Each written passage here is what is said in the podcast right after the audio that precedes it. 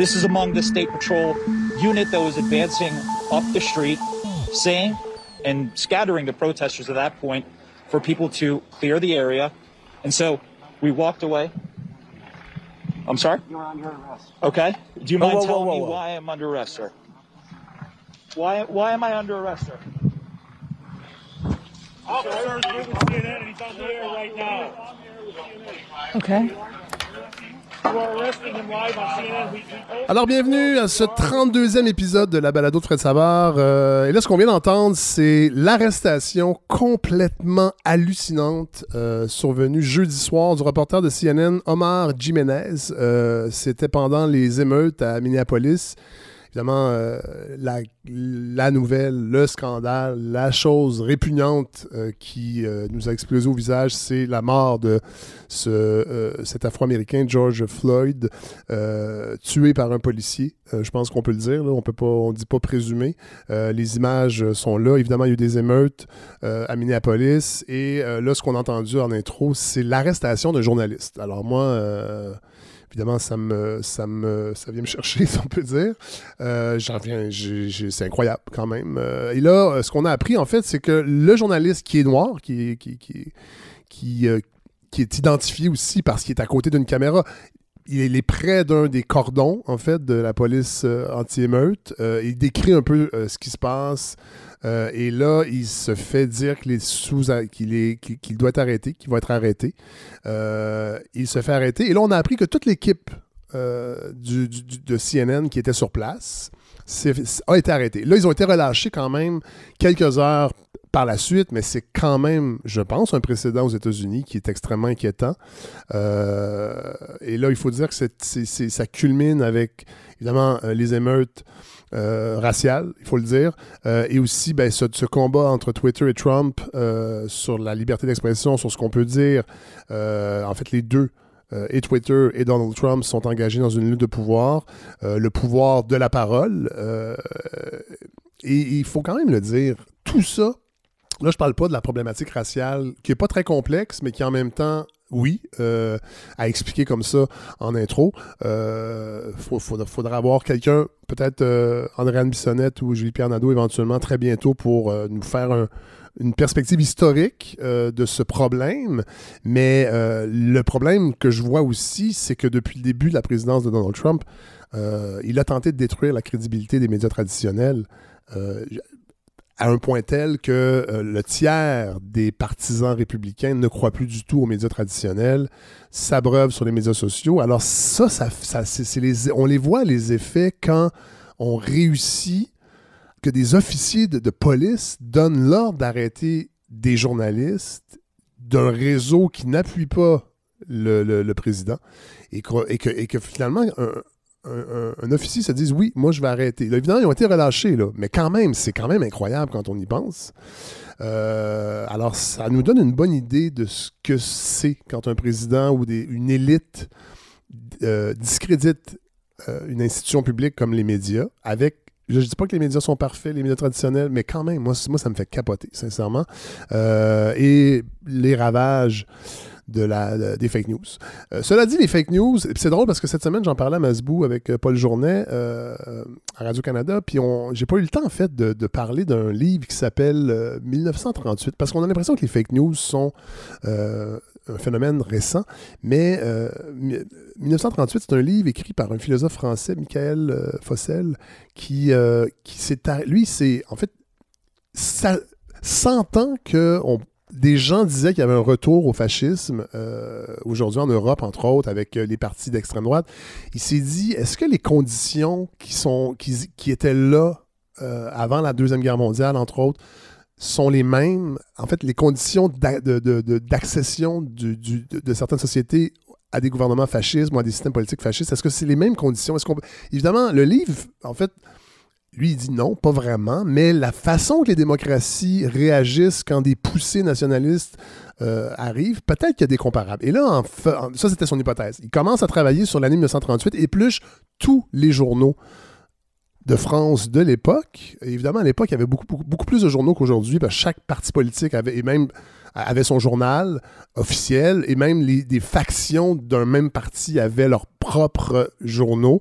C'était souvent des ce qu'on appelle des feuilles de chou, euh, sans, être péjoratif, mais, mais des deux, trois pages. Mais il y avait beaucoup de journaux en France. Et ce qui a frappé euh, le philosophe Fossel, c'était les fausses nouvelles qui pullulaient dans tous les journaux. Et la plupart des journaux devaient en, en, tout cas en une, peut-être pas en une, mais rapidement dans une de leurs éditions, à chaque parution, démentir des fausses nouvelles colportées par d'autres. Donc, le, le, cette idée de jouer avec l'information à des fins politiques, évidemment, on a l'impression peut-être que c'est quelque chose qui a explosé, oui, grâce aux médias sociaux, mais c'est pas un phénomène nouveau. Mais il y a des effets euh, délétères, je pense qu'on peut le dire, et on le voit très bien avec ce qui se passe aux États-Unis. Et moi, je maintiens ce que j'ai déjà dit, euh, que tout, quand, à, à, voir que là, on est rendu à peut-être ben pas peut-être, mais arrêter des journalistes impunément, euh, que tout est en place pour que Donald Trump, malgré une défaite aux prochaines élections, se maintienne au pouvoir en prétextant que le scrutin aura été manipulé par les démocrates, par la gauche. Et d'ailleurs, il tweetait au début des émeutes de Minneapolis que, euh, en fait, ces émeutes-là n'étaient pas tant la résultante d'une réaction à l'injustice flagrante de la mort de George Floyd, mais plutôt euh, que c'était parce que le maire de Minneapolis était un démocrate, c'était un gauchiste, puis il était prêt à s'occuper de sa ville, et que si ça ne s'arrangeait pas rapidement, il allait envoyer l'armée. Alors, euh, on en est là dans ce, dans ce, chez nos voisins du Sud. Euh, cela dit, il y a une certaine justice parce qu'on a appris aussi cette semaine qu'une dizaine de pasteurs américains qui avaient minimisé la pandémie au tout début euh, de l'apparition de la COVID-19 ben, sont décédés. Finalement, en fait, ceux qui minimisaient le confinement sont décédés. Alors, euh, je n'irai pas plus loin. dans ce commentaire. Mais il y a une justice, visiblement. Euh, bon, euh, au Québec, on n'a pas tout à fait le même genre de polémique. Là, cette semaine, c'était beaucoup euh, l'histoire de Martin Matt, en tout cas qui, a, qui est sorti de l'actu jeudi, en fait. là, on est vendredi, en passant. J'enregistre cette introduction le vendredi matin, en pleine canicule, toujours. Bon, moi j'ai pas trop envie, ben, j'ai pas trop envie de, de, de, parler de la polémique de Martin Matt et de la publicité de, de, Maxi que j'ai pas vu d'ailleurs, j'ai pas eu le temps de la voir. Mais en même temps, j'ai pas envie d'en parler, mais il faut que j'en parle parce que je sais pas comment me positionner dans ce débat-là. Je rappelle un peu ce que qu'on en sait. Euh, puisque la pub n'a pas été extrêmement, en tout cas, pas été vue beaucoup, beaucoup dans mon entourage, parce que j'ai demandé à des gens, puis que est-ce qu'elle était choquante à ce point, puis personne ne l'avait vu. Mais ce qu'on comprend, c'est que Martin Matt était déguisé en personne ayant un problème de glande. Non, je fais des blagues. Excusez-moi. Donc, euh, était déguisé en gros. Euh, et euh, là, il y a l'association qui, une association qui représente les anorexiques et les boulimiques qui s'est plaint, en fait, et qui a dit que c'était euh, grossophobe. Et là, ben, c'est ça. Je sais pas trop comment me positionner. C'est vrai que c'était probablement maladroit, mais de là, en fait, moi, c'est de là à l'enlever la pub aussi rapidement. C'est ça qui me dérange un peu parce qu'à la limite, laissez-la rouler. Plus de gens vont la voir et on aura peut-être plus facilement une discussion justement là-dessus. Mais là, c'est qu'on a encore une fois un peu choisi le fait que ben, des gens ont été heurtés. Euh, et il faut l'enlever à cause de ça. Mais ça, des gens qui sont heurtés, il y en a beaucoup. Euh, il y, en aura, toujours à peu près au sujet de beaucoup de films, de pubs, de séries télé. Bon, mais, je pense que c'était quand même maladroit, mais c'est toujours cette, tension entre euh, la, liberté d'expression, même en publicité, parce qu'on s'entend que c'est juste une pub, là, euh, mais euh, ce, désir de ne froisser jamais personne. Cela dit, je comprends que des gens se soient sentis attaqués. L'obésité est quand même un problème de santé publique euh, important dans beaucoup de pays en Occident. Le Québec n'y échappe pas, même qu'il y en a, plus de plus, en a de plus en plus. Les chiffres, chaque année, nous le démontrent. C'est presque rendu une maladie contagieuse tellement ça se répand. Fait c'est sûr que faire une, pub, une, publicité comme ça, ça va heurter. Il faut quand même, je pense, mettre dans la balance le fait que c'est Martin Matt qui est extrêmement populaire, qui est extrêmement euh, riche. Alors, je pense que qu'un porte-parole comme ça se déguise. Et là, il y a même, j'ai même lu des critiques que le fait que Martin, en fait, oui, c'était grossophobe, mais le fait que Martin Matt n'était pas obèse lui-même, avait pas le, avait pas le droit de mettre un costume. Bon, là, euh. On est rendu dans une, dans la hiérarchie de la souffrance qui est quand même assez développée, mais je pense que le fait que ce soit Martin Matt, euh, c'est pas étranger. Faut dire que la publicité aussi tentait de vendre l'idée d'acheter euh, des produits locaux. Euh, et que, dans le fond, le concept, c'était que depuis le confinement, Martin Matt en avait mangé tellement de produits locaux parce que Maxi en offre plus de 2700. Je ne sais pas comment c'est par Maxi, mais il y, en avait, il y, a, tellement de produits locaux chez Maxi que, ben, à force de tous les essayer, il est devenu gros. Alors, faut pas se surprendre euh, après ça que la pub se rabatte sur euh, les concepts de la femme germaine et de l'homme tata, parce que je pense que c'est le concept le plus consensuel qui ne choque personne, bien que je ne sais pas si des hommes se pla- se- En fait, c'est ça. Ce serait des hommes blancs hétérosexuels euh, de 50 ans qui se plaindraient probablement d'être dépeints de façon idiote dans les pubs. Alors, je pense pas que cette souffrance-là serait reçue de la même façon.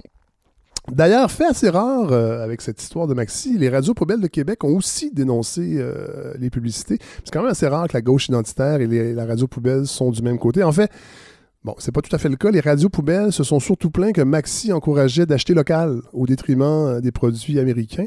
D'ailleurs, André Arthur cherchait cette semaine sur Twitter un endroit où acheter du lait américain parce que la gestion de l'offre, euh, c'est vraiment dégueulasse. Puis payer un litre de lait plus cher que 75 cents, c'est du vol.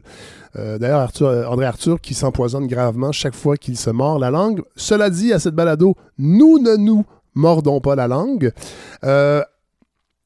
Avant d'aller euh, rejoindre Hélène Faradji, je veux quand même euh, parler de ce qui se passe à la prison de Bordeaux parce qu'on a été un des premiers euh, ici à la balado, on a été de- parmi les premiers à parler de ce qui, ce qui allait possiblement se passer euh, dans les prisons, dans les prisons euh, avec euh, le coronavirus. Euh, Vous vous rappelez, on avait un détenu et là, le, euh, bureau d'avocats qui représente plusieurs détenus de Bordeaux, il est allé d'un message sur Facebook. Je veux le lire parce que ça, ça aussi, c'est révoltant, mais évidemment, ce sont des prisonniers, donc je pense que c'est difficile d'aller chercher la, la- la compassion populaire, mais je, je vous lis texto le- le- le- la publication sur Facebook. Euh, donc, euh, Maître Roy vient de parler à un client euh, détenu à Bordeaux. Il était à côté de la cellule du monsieur qui est mort de la COVID. Parce que, rappelez-vous, euh, il y a deux semaines, on a appris qu'un homme de 72 ans. En fait, bon, je, pour- je poursuis. Donc, ce monsieur, Robert Langevin, 72 ans, sans antécédent judiciaire, en attente de procès, dont toujours présumé innocent, a passé trois jours à appeler à l'aide, littéralement cloué sur son lit de camp, dans les moments où il avait du souffle. Il criait à l'aide, au secours, pendant trois jours. Pour toute réponse, on lui donnait, on lui disait ta gueule.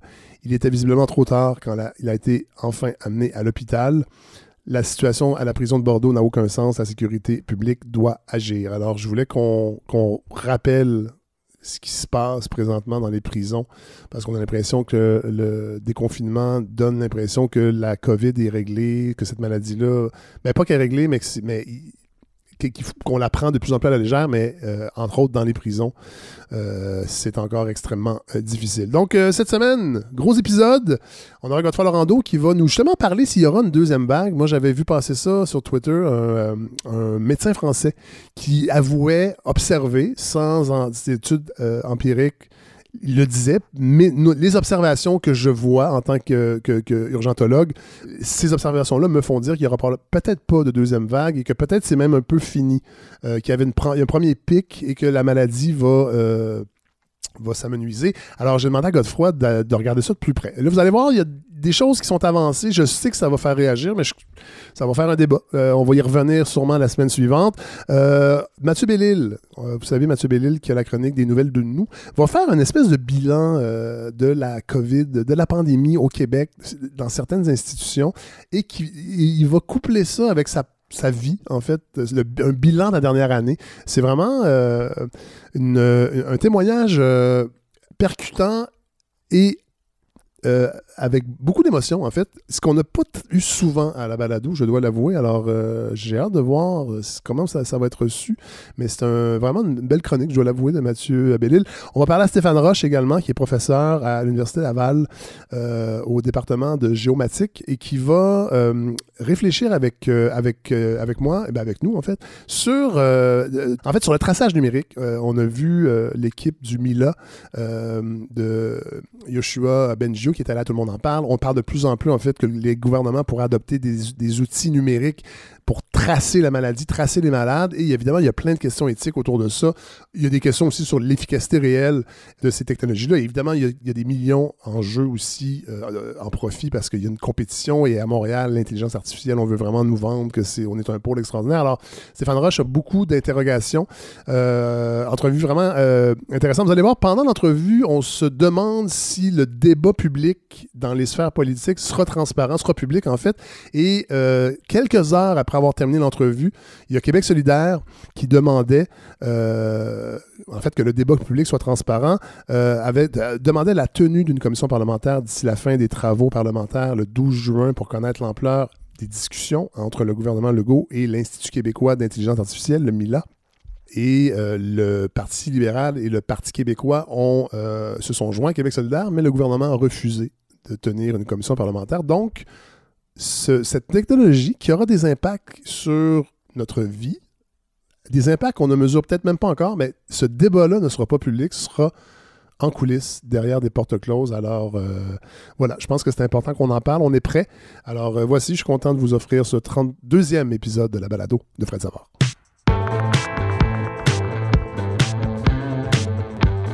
Alors, on rejoint Hélène Faradji, comme à chaque semaine. Bonjour Hélène. Salut Fred, comment ça va? Ça va très bien. Là, j'ai oublié de dire aux auditeurs, aux auditrices, ça se peut que vous entendiez des sons bizarres pendant, euh, pendant la chronique d'Hélène. C'est que j'ai laissé la fenêtre ouverte, ce que je ne fais jamais, Ah, parce qu'on est euh, jeudi, il fait un petit peu chaud. Alors, Un petit euh, peu? Un petit peu. Alors, euh, d'ailleurs, je suis en chess présentement pour faire...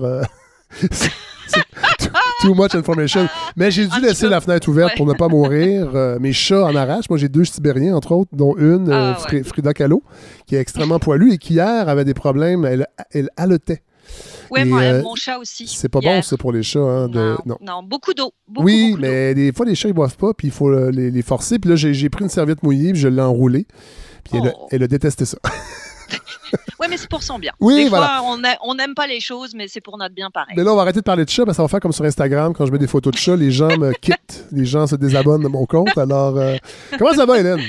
Ben, ça, je sais pas. Je sais, je sais pas tellement. Euh, je sais pas vous, mais ce grand déconfinement, moi, je le vis un peu bizarrement. Ouais, Je suis encore cloîtrée chez moi avec mon, mon extra balcon, certes, ouais. mais qui est quand même pas la même chose que retourner dehors. Ben non. En, en même temps, j'ai envie d'y retourner, mais j'ai la chienne. Ouais. Si je suis bien honnête, Euh, je sais pas très bien ce que je dois faire. Un masque? Euh, euh, oui, j'ai un masque évidemment, mais je me sens un peu tétanisée. En fait, non, je me sens comme une espèce de, de vieille tondeuse qui veut pas redémarrer. Puis c'est pas le meilleur feeling, pour être bien honnête. Mais, mais je sais que c'est pas pour tout le monde comme ça. Moi, j'ai l'immense chance du télétravail. Ouais. Je peux rester à la maison, je peux rester en pyjama, à rien faire et à attendre que ça passe. Mais au-delà de mes petites géniardises à moi, ben, pour beaucoup de gens, c'est une autre réalité. Il s'agit de rester actif, de payer son loyer, de payer ses comptes, de juste être, Ouais. juste pouvoir être. Et effectivement, euh, le fait de pouvoir rester bien protégé à la maison, c'est pas donné à tout le monde et c'est pas particulièrement donné aux braves de la culture Oui. qui, eux, ont le mort entre les dents en ce moment pour pouvoir reprendre. Pour nous, les gens autres, les gens qui ne sont pas dans le merveilleux monde de la culture, ben, le cocon a quand même été relativement bien tissé. On parle de la PCU, on parle du télétravail, etc. Mais pour ceux qui n'ont pas le choix, s'ils veulent espérer reprendre leur activité, ben, d'être en contact avec l'extérieur, même s'ils ont peur, même s'ils n'ont pas de plexiglas ou de masque, ben, pour eux, on peut pas dire que ça se soit vraiment bousculé au portillon pour leur trouver des solutions. Je vais vous faire écouter ce que Monsieur Legault nous disait il n'y a pas si longtemps. les artistes, entre autres les jeunes, vont être capables de trouver une manière euh, de respecter les consignes, mais de relancer euh, les euh, productions. Puis je veux vous dire, les Québécois ont hâte de revoir leurs artistes. Ont hâte, puis je pense que ça ferait du bien au moral des Québécois. Ouais. Oui, effectivement, ça ferait du bien au moral, Là, mais comment présentement, le gouvernement était assez proactif pour qu'on revoie euh, des acrobates, des trapèzes et des cosmonautes avec le, le Cirque Voilà. du Soleil, mais pour le Ouais, reste, hein. euh, ouais. Ben, pour le reste, ça a été un peu limité. Alors, si j'ai j'ai fait le compte un peu des mesures qui ont été annoncées au cours des dernières semaines, au niveau fédéral, le ministre Guilbeault a annoncé un programme de 500 millions, sauf que c'est des subventions qui sont prévues pour des organismes qui avaient déjà été Ouais. financés au cours des années précédentes. Donc, pour les nouveaux, bah, tant pis pour eux. Mais surtout, il a beaucoup dit, Monsieur Guilbeault, je suis comme vous, je n'ai aucune idée, Ouais. ce qui est très rassurant. Et rappelons que la culture n'est pas un, euh, une compétence fédérale, c'est-à-dire que c'est beaucoup au, au niveau provincial que, Évidemment, que- que sauf les, que les sommes et les argents sont, euh, sont, sont, sont distribués. Bien sûr, mais s'il y avait bien un moment propice pour régler, vous savez, le gros méchant dossier Netflix et les taxes, Ah, ben oui. bah, ça aurait pu être un moment propice. C'était juste une idée comme ça. Mais ici, au Québec, effectivement, c'est ici que ça se passe. Ben, la ministre de la Culture, Nathalie Roy, qu'est-ce qu'elle a annoncé? La réouverture des bibliothèques, ce qui est bien, effectivement, mais euh, on n'a pas vraiment d'informations sur, par exemple, le virus, il tient combien de temps sur un livre? Ouais. Euh, moi, j'ai pas été informée de ça. La réouverture des musées, Oui. ce qui est pas non plus une mauvaise chose, et les cinéparcs. Ah! Ça! Alors, euh, oui. Ça, ça, ça, ça, c'est mon Québec. Je retrouve mon Québec Ben, avec les on cinéparcs. est- On est, content, c'est sûr qu'on va pouvoir euh, refaire toute notre culture grâce au cinéparc cet été. hein. Ça va être bien.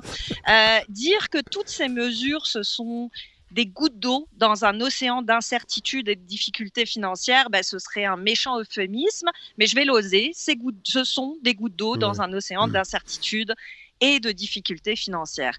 Euh, pire, moi j'ai pu voir et lire sur les réseaux sociaux, vous aussi sûrement, que les artisans et les artistes de la culture, mais ils se sentent abandonnés. En gros, ce qu'on leur a dit, c'est ce qu'on entendait dans l'intervention de Monsieur Legault tout à l'heure. Débrouillez-vous. Ouais. Débrouillez-vous pour continuer à faire marcher la machine. Réinventez-vous.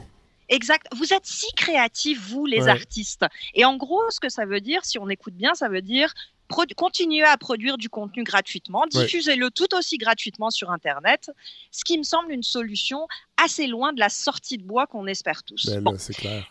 je vais, je vais juste rappeler quelques chiffres pour ceux qui pensent encore que la survie de la culture, c'est affaire de financer des artistes paresseux qui vivent à nos crochets. Selon Patrimoine Canada, le secteur culturel, c'est 53,1 milliards du PIB canadien et 666 500 emplois. Au Québec, euh, c'est une étude de Hill Strategy qui a été publiée en juin 2019. 3,2% du PIB provincial et 181 500 emplois. Alors, d'un pur point de vue Ça, c'est comptable, beaucoup plus que les emplois du Cirque du Soleil. En tout respect pour les Oh. artisans du Cirque du Soleil, là, mais Oui, présentement, le gouvernement a octroyé le double de ce qu'il donne annuellement aux artistes. Exactement. Ouais. C'est aussi beaucoup plus que le sport où on sent que les mesures sont déjà beaucoup plus avancées. Ouais. Euh, moi, personnellement, l'idée de perdre plus ou moins 3% du PIB provincial, ça me semble pas une avenue à explorer dans le contexte. Non, non, tout Je, le dis comme ça. Ouais. Euh, sauf qu'on on n'a pas de plan. On a, à chaque recherche que j'ai fait cette semaine sur le sujet, je tombais 9 fois sur 10 sur je ne sais pas. Alors, qu'est-ce qu'on fait? Ben, on va, Nous, on va essayer de faire le point. Et je vous propose même, Fred, qu'on essaye d'y aller art par art. Ah, ben parce, oui. que, parce que les contraintes, les solutions possibles, ben, elles peuvent pas être les mêmes pour un slammer ou justement un artiste de cirque. Euh, et ce qu'on va voir, c'est que cette crise terrible pour le milieu de la culture, ben, elle met surtout en relief des problèmes de rémunération, des problèmes de fonctionnement qui existaient déjà avant et sur lesquels on a tellement fermé les yeux qu'aujourd'hui, ben, ça nous explose au, visage. Le plus simple, c'est peut-être la littérature. Parce que du point A au point Z, c'est-à-dire de l'écriture jusqu'à la distribution du livre imprimé, ben, c'est peut-être le secteur dans lequel la reprise sera la moins compliquée. L'écriture, elle se fait comme elle se faisait avant, c'est-à-dire souvent en solo, en direct de chez soi. L'édition, c'est-à-dire le travail avec l'éditeur, la réécriture, ça peut aussi se faire par mail, par communication virtuelle. Et la publication, la création physique du livre aussi. Là où ça devient un petit peu plus complexe, c'est l'aspect distribution. Oui, les, les librairies ont rouvert, mais si on veut soutenir des lieux de diffusion qui ne sont pas des supermarchés dans lesquels on vend un petit peu plus d'ustensiles de cuisine Comme que des de livres, Costco, là. par exemple, ben, le problème, c'est que ces librairies, ce sont des endroits très petits. Ouais. Et souvent, on sera peut-être un petit peu moins enclin à y aller, un peu moins à l'aise. Cela dit, on, Donc- pourrait, on pourrait poursuivre l'achat en ligne parce que je sais que les- Voilà. les- le site des libraires, entre autres, est extrêmement populaire pendant la pandémie. Leslibraires.ca, Oui, c'est voilà. formidable. Ah, vraiment, vraiment. Ils livrent extrêmement vite. Ils donnent des conseils si jamais vous en avez besoin. Ils sont extrêmement réactifs. Donc, ce serait peut-être une avenue à explorer. Mais est-ce qu'il faut abandonner les petites librairies indépendantes? Ce serait dommage. Je suis allé, moi, je suis allé cette semaine euh, voir mon libraire de la librairie Ouais. du Square en physiquement. Je suis allé chercher des Et- livres et j'ai eu dû attendre un petit peu dehors, mais très peu. Euh, Ah, J'attends moins que quelqu'un devant la sac. Ouais, voilà. Comme quoi, euh, l'ordre des priorités, hein, euh, Voilà. on voit qu'il il est particulier. Bon, ce qui, va, ce qui va par contre rester compliqué dans le monde de la littérature, même en dématérialisant au maximum, c'est l'aspect de la découverte. Oui. Euh, pour, pour les auteurs, les autrices, c'était déjà difficile d'être rémunérés justement. hein. Je suis allée fouiller, puis en 2017, il y avait un texte de Pierre-Yves Maxwin dans la presse qui s'appelait Vivre de sa plume au Québec, une réalité quasi impossible. Donc bon, Sauf, Ça, pour, malheureusement, sauf- sauf- ça- sauf pour lui. Et oui, c'est ça. Mais là, il va falloir qu'on se débrouille sans les salons littéraires, Ouais. sans les conseils des libraires qui vont peut-être être difficiles à avoir. Et il va falloir que les auteurs et les autrices eux-mêmes développent une espèce de capacité à se médiatiser eux-mêmes pour Ouais. pas tomber dans l'oubli. Euh, en gros, on n'a pas de souci à se faire pour un Stephen King, par exemple, mais je suis pas sûre qu'on va réussir à découvrir un nouveau David Goudreau en 2021. Ouais. Ça va prendre des critiques, ça va prendre des guides, euh, et d'ailleurs, je Et déjà qu'il y en avait, mention- mais Hélène, déjà qu'il n'y en avait pas beaucoup Exactement. avant Donc là, la il va pandémie. falloir, il va falloir appuyer là-dessus si on veut que ça survive à cette crise. Je tiens à Et dire, fais- Hélène, excuse-moi, je, te- je- je vous, je vous interromps encore. Je tiens à dire, moi, je travaille là-dessus à la balado. On aura. On a déjà eu Jérémy Laniel, malheureusement, il est parti à Winnipeg. Ben, heureusement pour lui, mais il est parti à Winnipeg à temps plein pour Radio-Canada. Donc, on sait parfois ce que ça fait. Il y avait, Voilà, il y avait ça- moins le temps pour la balado. Voilà, mais là, j'ai voilà. quelqu'un qui va prendre sa place bientôt. Puis on va, je veux Ah. faire, en fait, ce qu'on fait en cinéma avec vous, je veux le faire Excellente aussi nouvelle. avec un libraire pour les livres. C'est important. Et bien justement, je vous fais mention d'un site qui est apparu au cours de la dernière semaine qui s'appelle qualire.ca. Ah, Euh, c'est c'est des experts des bibliothèques publiques qui vous donnent des conseils personnalisés pour acheter des livres. Et c'est formidable. Wow. C'est un petit, un petit formulaire. Vous indiquez vos choix, euh, vos, vos genres préférés, vos styles, euh, ce que vous aimez, ce que vous aimez pas, et ça vous renvoie votre réponse par courriel. C'est absolument génial. wow. qualire.ca. Bon, même avec ces enjeux de, de- de reconnaissance et de découverte, j'ai l'impression pour le milieu littéraire, ça sera peut-être plus facile que pour le milieu de la musique. Les musiciens ont été parmi les premiers à se rappeler à nous au début de la pandémie, euh, qui en enregistrant une petite chanson improvisée, qui en reprenant des standards. Et oui, ça a aidé le moral des troupes, c'est vrai, sauf que ça ne peut évidemment pas continuer comme ça. Euh, la gratuité, les enregistrements artisanaux, ça fait que la qualité n'y est peut-être pas tout à fait et que les gens n'auront peut-être pas envie d'acheter euh, des albums un peu improvisés comme Ben ça. ouais, oui. Mais là, il faut aussi se rappeler d'avant. Euh, avant, c'était tout sauf la joie. En 2019, il y avait eu une baisse de 1 million dans la vente d'albums physiques. C'était la plus Ouais, ouais. forte baisse depuis Au- 2002 Au, Québec seulement? au Québec seulement. Et selon la directrice générale de l'ADISC, on parle de entre mi-mars et début avril, une baisse de 64% des ventes. Wow. C'est énorme. Et les artistes, avant la pandémie, le disaient régulièrement, ce qui permettait de garder un peu la tête hors de l'eau, c'était les concerts. Ouais, oui. Euh, le- toujours l'Observatoire de la culture, entre mars et juin 2019, c'était à peu près 71,8 millions de dollars de revenus, les concerts. Alors oui, en ce moment, il y a quelques artistes qui essayent de se réapproprier cette idée de concert, que ce soit, on a vu par exemple en Suède où on utilisait les cinéparcs pour faire des concerts. Mais deux, euh, il y a deux- eu deux les- frères, deux frères, je crois, Ouais, utiliser aussi. les cinéparks également pour leur, leur, leur prochaine tournée. Il y a aussi la version ultra privée, par exemple les Dear Criminals qui ont lancé au Lion Oui. d'Or des, des shows, mais pour une ou deux personnes, Ouais, ouais. Où on se retrouve sur scène avec eux derrière du plexiglas. Ouais. Bon, c'est cute, ça marche, Oh mais oui, mais c'est pas, pas un modèle viable. Ben non, mais non, c'est ça. Non, absolument pas. Euh, pour l'aspect concert et a fortiori festival, ce qui permettait de mettre un petit peu de beurre dans les épinards des musiciens, ben, on, on voit mal comment ça va pouvoir être concilié avec les règles de distanciation, sauf si on continue cette idée ultra limitée de poignée de spectateurs, Ouais, ce qui n'y va pas nécessairement aider pour la démocratisation de la culture. Alors, ce qu'on peut imaginer, c'est peut-être, et je, je dis ça comme ça, j'ai aucune idée si c'est faisable, mais des boîtes de plexiglas individuelles, Ouais. ou alors un, un truc que j'ai vu sur Twitter que je trouve assez génial, c'est des tables pneus. Donc, on, on Ah se oui. met un espèce de pneu autour de la taille qui fait à peu près 2 mètres et qui permet de garder une certaine distance avec tout le monde tout en ayant un petit espace personnel. Oui. Peut-être que ça peut être quelque chose à développer pour la suite des choses, mais il va falloir y penser parce que les musiciens, s'ils n'ont plus accès aux scènes, ça va pas être facile. Mais non, ça mais va non. vraiment pas être facile. Évidemment, ça nous ouvre la voie à parler de spectacles vivants. Le cirque, la danse, le théâtre, bref, tout ce qui se joue sur scène en direct devant un public. Et là, ça ne va pas du tout, au point qu'une pétition a été lancée la semaine dernière pour que le soutien gouvernemental soit mis en place. C'était euh, initié par le metteur en scène et auteur Olivier Kemed. Ça a été signé par toutes sortes d'artistes, dont euh, Christine Beaulieu, Michel Marbouchat, René Richard Cyr, France Castel, Serge Denoncourt, Evelyne de la Chenelière, etc. Et c'est plus qu'une pétition, c'est un cri du cœur euh, qui a été lancé. Je vous en lis un tout petit extrait euh, qui faisait suite aux fameuses annonces du 22 mai, donc la rouverture des cinéparcs. Et ça disait l'annonce, mettez deux ou trois Kodak dans le coin de la scène, ça devrait faire l'affaire en attendant. Pour le reste, il y a les cinéparcs. Captation et blockbuster, tel est le plan culturel du Québec proposé au monde du spectacle vivant vendredi dernier. Nous en avons été profondément consternés. Le milieu des arts de la scène est unanime cette conférence de presse a été vécue comme un affront. oui. Et comment ne pas les comprendre? Ben oui. Parce que oui, art de la scène, ce qui se joue sur scène, ça peut peut-être être réglé. Ce qui se joue en direct, on peut presque y arriver, mais devant un public. L'art vivant, même le plus populaire, c'est-à-dire l'humour, on voit bien les limites des versions numériques. On peut bien allumer quelques micros parmi les spectateurs d'une captation numérique. Ça restera un peu sinistre. Un spectacle d'humour sans les rires, qu'est-ce que ça devient? Ah oui. Ça devient quelque chose qu'on regarde sans vraiment avoir d'échange, sans vraiment avoir de partage.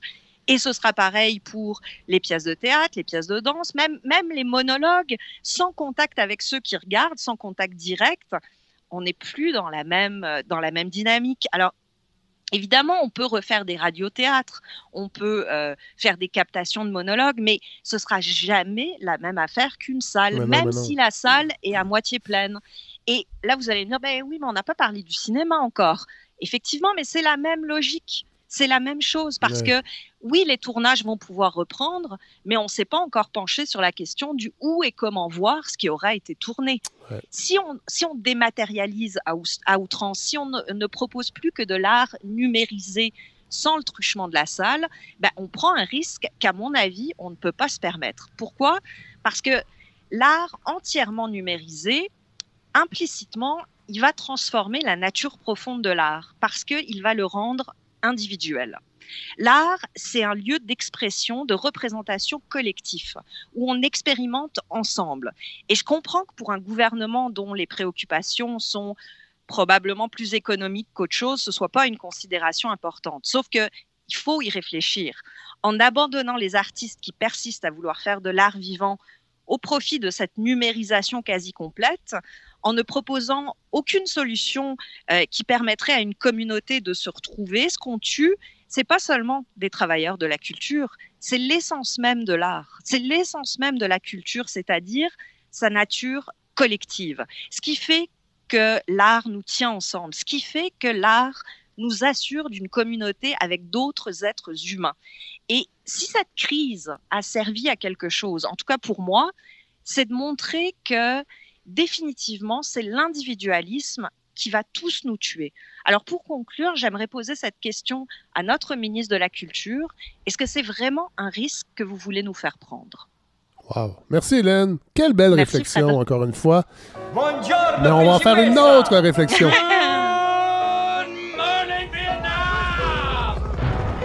Talking to me? Go ahead. Make my day.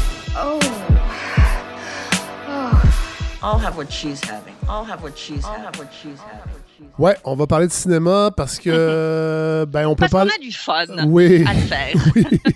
oui, parce qu'en temps de confinement, ben, c'est un, un- c'est un art que je redécouvre. J'ai été jeté, bon, un gros cinéphile, je l'ai déjà dit de toute façon. Et à un moment donné, j'ai arrêté. J'ai j'ai eu moins eu le temps, moins d'intérêt aussi. Et là, j'ai beaucoup de plaisir Mm-hmm. à revoir ou voir pour la première fois des vieux films parce que Mm-hmm. certaines plateformes nous le permettent. Cette semaine, j'ai vu. Ben, je vais aller tout de suite avec l'extrait, puis on en parle après. Iris. Well, what's wrong with that? That's a nice name. That's what you think. No, don't do that. Don't do that. Don't you remember me? You mean remember when you you, you got into a taxi? It was a checkered taxi. You got in and that, that guy Matthew came by and he said he wanted to take you away? He pulled you away? Bon, habituellement, je vous avertis pas la veille des You films qu'on va discuter. Hier, je l'ai fait. Je, Ouais. vous ai, je vous ai écrit. Alors, je pense que celui-là est pas bien, bien dur à deviner. Taxi, Iris, évidemment, c'est Taxi Driver. Voilà. Film que je n'avais jamais vu. Pouvez-vous croire ça? Ah oui. Du haut de mes Ah. presque 49 ans, j'avais pas encore vu Taxi Driver. Je sais pas pourquoi. Parce que j'aime Martin Scorsese. J'aime Mhm. Robert De Niro. euh, j'aime Jodie ça- Foster. Ouais, 13 ans. Elle avait 13 ans 12. quand elle a... Ah oui, bah, le personnage à 13 ans, elle en avait 12. Oui, voilà. C'est hallucinant. Oui, parce hallucinant. Totalement. Donc, euh, on parle de film néo-noir. Euh, j'ai lu ça Ouais. dans la description du film, donc euh, renouvellement du film noir. Et c'est un, un genre que j'ai pas beaucoup regardé non plus. D'ailleurs, c'est drôle parce que les deux prochains films, c'est on, est- on reste un peu là-dedans. Donc, Ah, ben histoire de Travis Bickle, euh, vétéran du Vietnam, qui revient, en fait, qui, qui, qui ne dort pas, qui est complètement euh, névro... Mhm. qui vit une névrose, en fait, on peut dire ça. Oui. Euh, devient chauffeur de taxi et assiste, dans le fond, à voir, en fait, passer dans son taxi de tout, vraiment, euh, de, de, Ouais. de- de ce qu'est fait New York du milieu des années 70. C'est quand même fascinant de voir le portrait. C'est le, c'est le West Side euh, de New York, qui est, un- qui est une ville en décrépitude. euh, Mhm. post- Avant qu'elle soit nettoyée par Giuliani. là. Voilà, c'est ça. le, C'est le tout- New York crade. ah, totalement, totalement, Ouais, ouais, ouais. totalement. Donc, euh, complètement aliéné de sa propre vie. C'est un film sur la difficulté d'adaptation. Euh, Oui. Et là, évidemment, la scène. Moi, j'ai décroché. Ben, j'ai pas décroché, mais j'ai trouvé la scène euh, finale, presque Oui. finale, en fait, extrêmement difficile à voir. Ben oui, Très violente. hyper violente, sanglante. là, Ouais. Vraiment. euh, Euh, vous, parlez-nous de ce film-là un peu. euh, Ben, c'est fou. Euh, Martin Scorsese, il a 33 ans quand il fait Ah, Taxi ouais. Driver. Euh, il gagne la Palme d'Or, un peu contre toute attente. Il s'allie avec euh, Paul Schrader au, au scénario. Oui. La légende veut que Schrader l'ait écrit en 10 jours, mais surtout, euh, Schrader s'est inspiré de sa propre vie à lui. ouais. Il, a fréquenté, ah ouais, il a fréquenté la nuit, il a été insomniaque, il a fréquenté beaucoup de prostituées. Donc ça, mélangé à l'autre influence qui est clairement Dostoïevski, c'est-à-dire cette plongée dans les bas-fonds euh, et de l'âme humaine et de, de- de- d'une ville complètement décrépie, ça donne cette espèce de, d'énergie euh, macabre au film ou d'énergie sale. Il y a quelque chose d'à la fois... euh, fébrile et en même temps on sait que c'est la fin. C'est fou, Ouais. c'est la fin d'un monde, c'est la fin. Alors évidemment, la place du Vietnam dans le film, elle est pas tant creusée, mais elle irrigue tout le film parce que Travis Bickle, Bickle revient, il est hanté, clairement il y a un traumatisme, Ouais. il veut nettoyer New York de, de, de, de, de sa racaille. Et assez mais, mais- Hélène, cela dit, c'est intéressant parce que ce personnage-là est omniprésent dans le cinéma américain, c'est-à-dire le vétéran du Vietnam qui veut nettoyer, mais lui est beaucoup plus. C'est un doux d'une certaine façon. Oui, c'est ça. C'est il, est il est plutôt gentil en tout cas dans sa relation Ben oui. avec euh, justement avec Iris, cette Ben jeune oui. prostituée de 13 ans. Il veut la protéger, il veut la sortir de là, il veut il veut essayer d'aider, mais c'est aussi à mon avis une réflexion extrêmement subversive parce qu'elle ne prend pas parti, Ouais. parce qu'elle est ambiguë, parce qu'elle est ambivalente sur euh, qu'est-ce que ça donne de donner le pouvoir au peuple? Ouais. Et, oui, Parce qu'il s'en sort bien, il faut le dire. Je veux pas faire de, je veux pas, je veux pas faire de, de, de, di- de divulgacher le film, mais il s'en sort bien à la fin. Et il s'en sort pas si mal, ouais. C'est, l'ouverture vers un genre un peu décrié du cinéma américain qui est le fameux vigilante movie. Ouais. C'est-à-dire ces, ces films où euh, des, des hommes, des, hum- des, des citoyens prennent sur leurs épaules le droit de euh, rétablir la justice. Oui.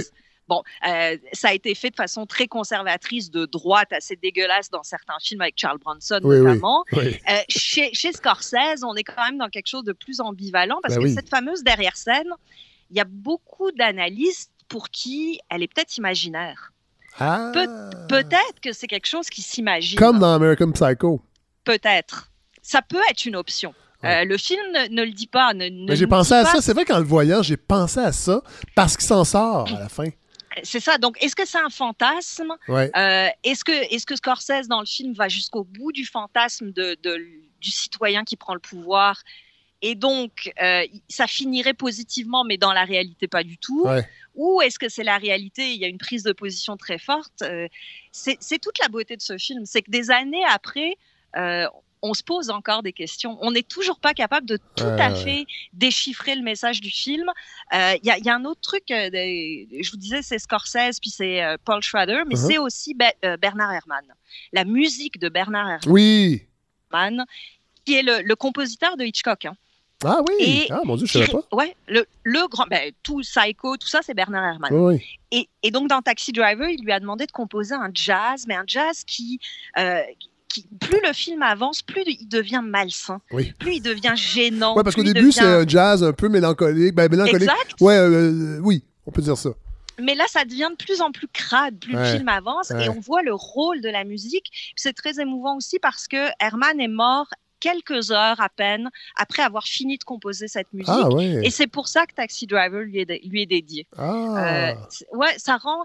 Je sais pas, il y, a- il y a une réunion de talents dans ce film-là Ouais. qui, qui est incroyable, vraiment incroyable dans l'histoire du cinéma américain. Et euh, Robert De Niro, qui à l'époque tournait euh, dans euh, le film 1900 de Bernardo Bertolu- Bertolucci. ouais. Bertolucci et partait le vendredi d'Italie, s'en venait à New York.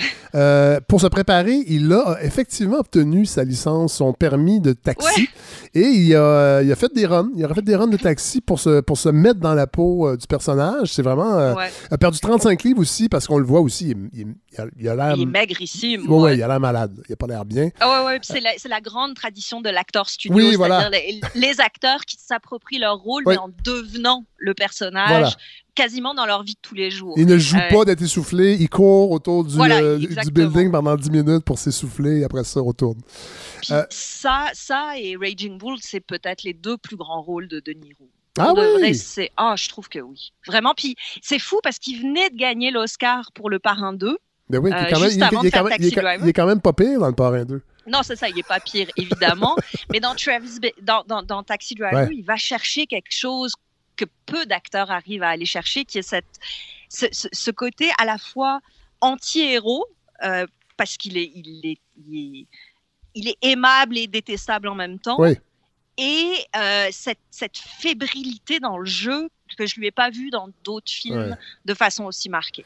Euh, Judy Foster, il faut en parler, elle avait 12 ans Ben euh, et c'est tellement elle. Quand tu regardes le film, tu, tu la, elle parle comme elle parle dans tous ses autres. C'est vraiment incroyable. Et elle a juste 12 ans, elle est extraordinaire. Vraiment. C'est pas une, pas une actrice qui a eu une carrière euh, à la hauteur de son talent, je crois. Non, probablement Pour de- parce Ouais, que c'est une eh, femme, peut-être? Peut-être, peut-être. Non, mais la, parce la que- difficulté de donner des grands rôles, euh, titres à des femmes, il y en a- je dis pas qu'il n'y en a pas eu, mais on le fait bien plus facilement avec des hommes. C'est vrai. Et peut-être aussi qu'elle a eu une entrée en matière avec ce film-là. Euh, bon, c'était pas tout à fait son premier film, c'est une enfant acteur, mais peut-être que elle est allée trop loin. Peut-être Ouais. que de la voir déjà comme une Ah, prostituée, Ouais. euh, ça, ça, parce que bon, les Américains sont assez Ben puritains oui, ben en oui. général, donc ça l'a salissé peut-être un peu. Oui, d'ailleurs, il y a eu des, Euh, il y a eu des, des critiques euh, auprès de Scorsese qui a laissé, en fait, une, une- une si jeune actrice jouer Mm. la scène finale et elle a dû Ouais. être suivie par des tests psychologiques, entre autres. Euh, il y a eu des critiques par rapport à ça aussi, effectivement, alors qu'en même temps, je pense qu'il faut faire confiance.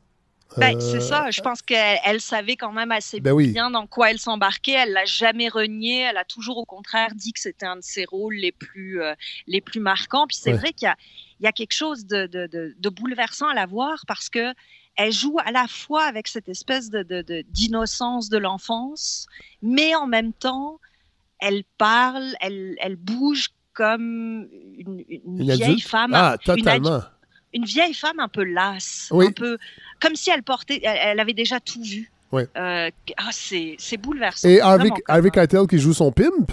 Euh, qui n'a pas un gros rôle, mais quand même. euh, D'ailleurs, que je ne reconnaissais pas au début parce qu'il essaie, de, il essaie de la sortir du taxi la première fois qu'elle rencontre le personnage de Robert De Niro. Ouais. Et ensuite, c'est lui qui est à la porte, euh, en fait, qui, qui, qui- qui prend les commandes pour, euh, pour, pour sa prostituée.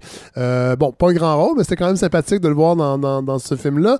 J'ai j'ai su aussi qu'il y a eu un, un enjeu de classement euh, avec ce film-là, qui était, Ah. qui était euh, considéré trop violent, qui devait, être, euh, qui devait être considéré comme un X, donc Mhm. 18 ans et plus.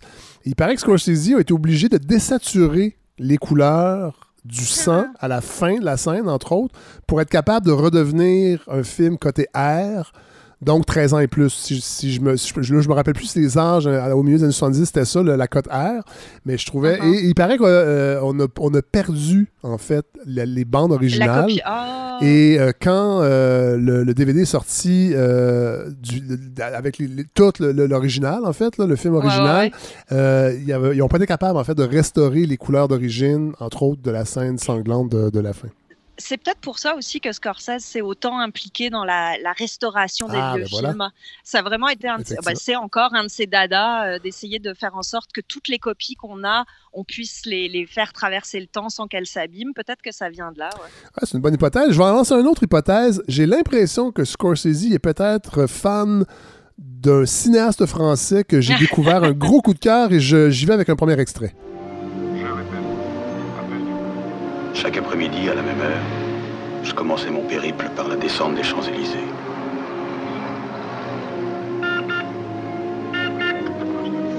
Voiture 8 à l'écoute. Je vous le passe. Oui Où ça?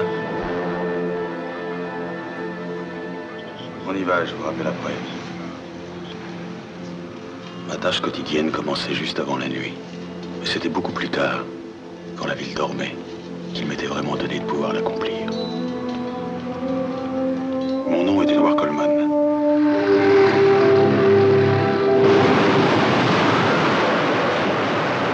Mon nom est Edouard Coleman. Alors, euh, on parle de Jean-Pierre Melville. Ben Ma- Mon gros coup de cœur, ma découverte, Hélène. Pouvez-vous croire ça, encore une fois? Je suis comme un... Mais Je suis une... Il n'est jamais trop tard pour bien faire. Ah non, ça, vous avez raison. Mais euh, je... en fait, je, je sais pourquoi j'ai pas découvert Jean-Pierre Melville avant. C'est-à-dire que j'ai jamais été un grand fan des films policiers, ni des romans Mm. policiers d'ailleurs.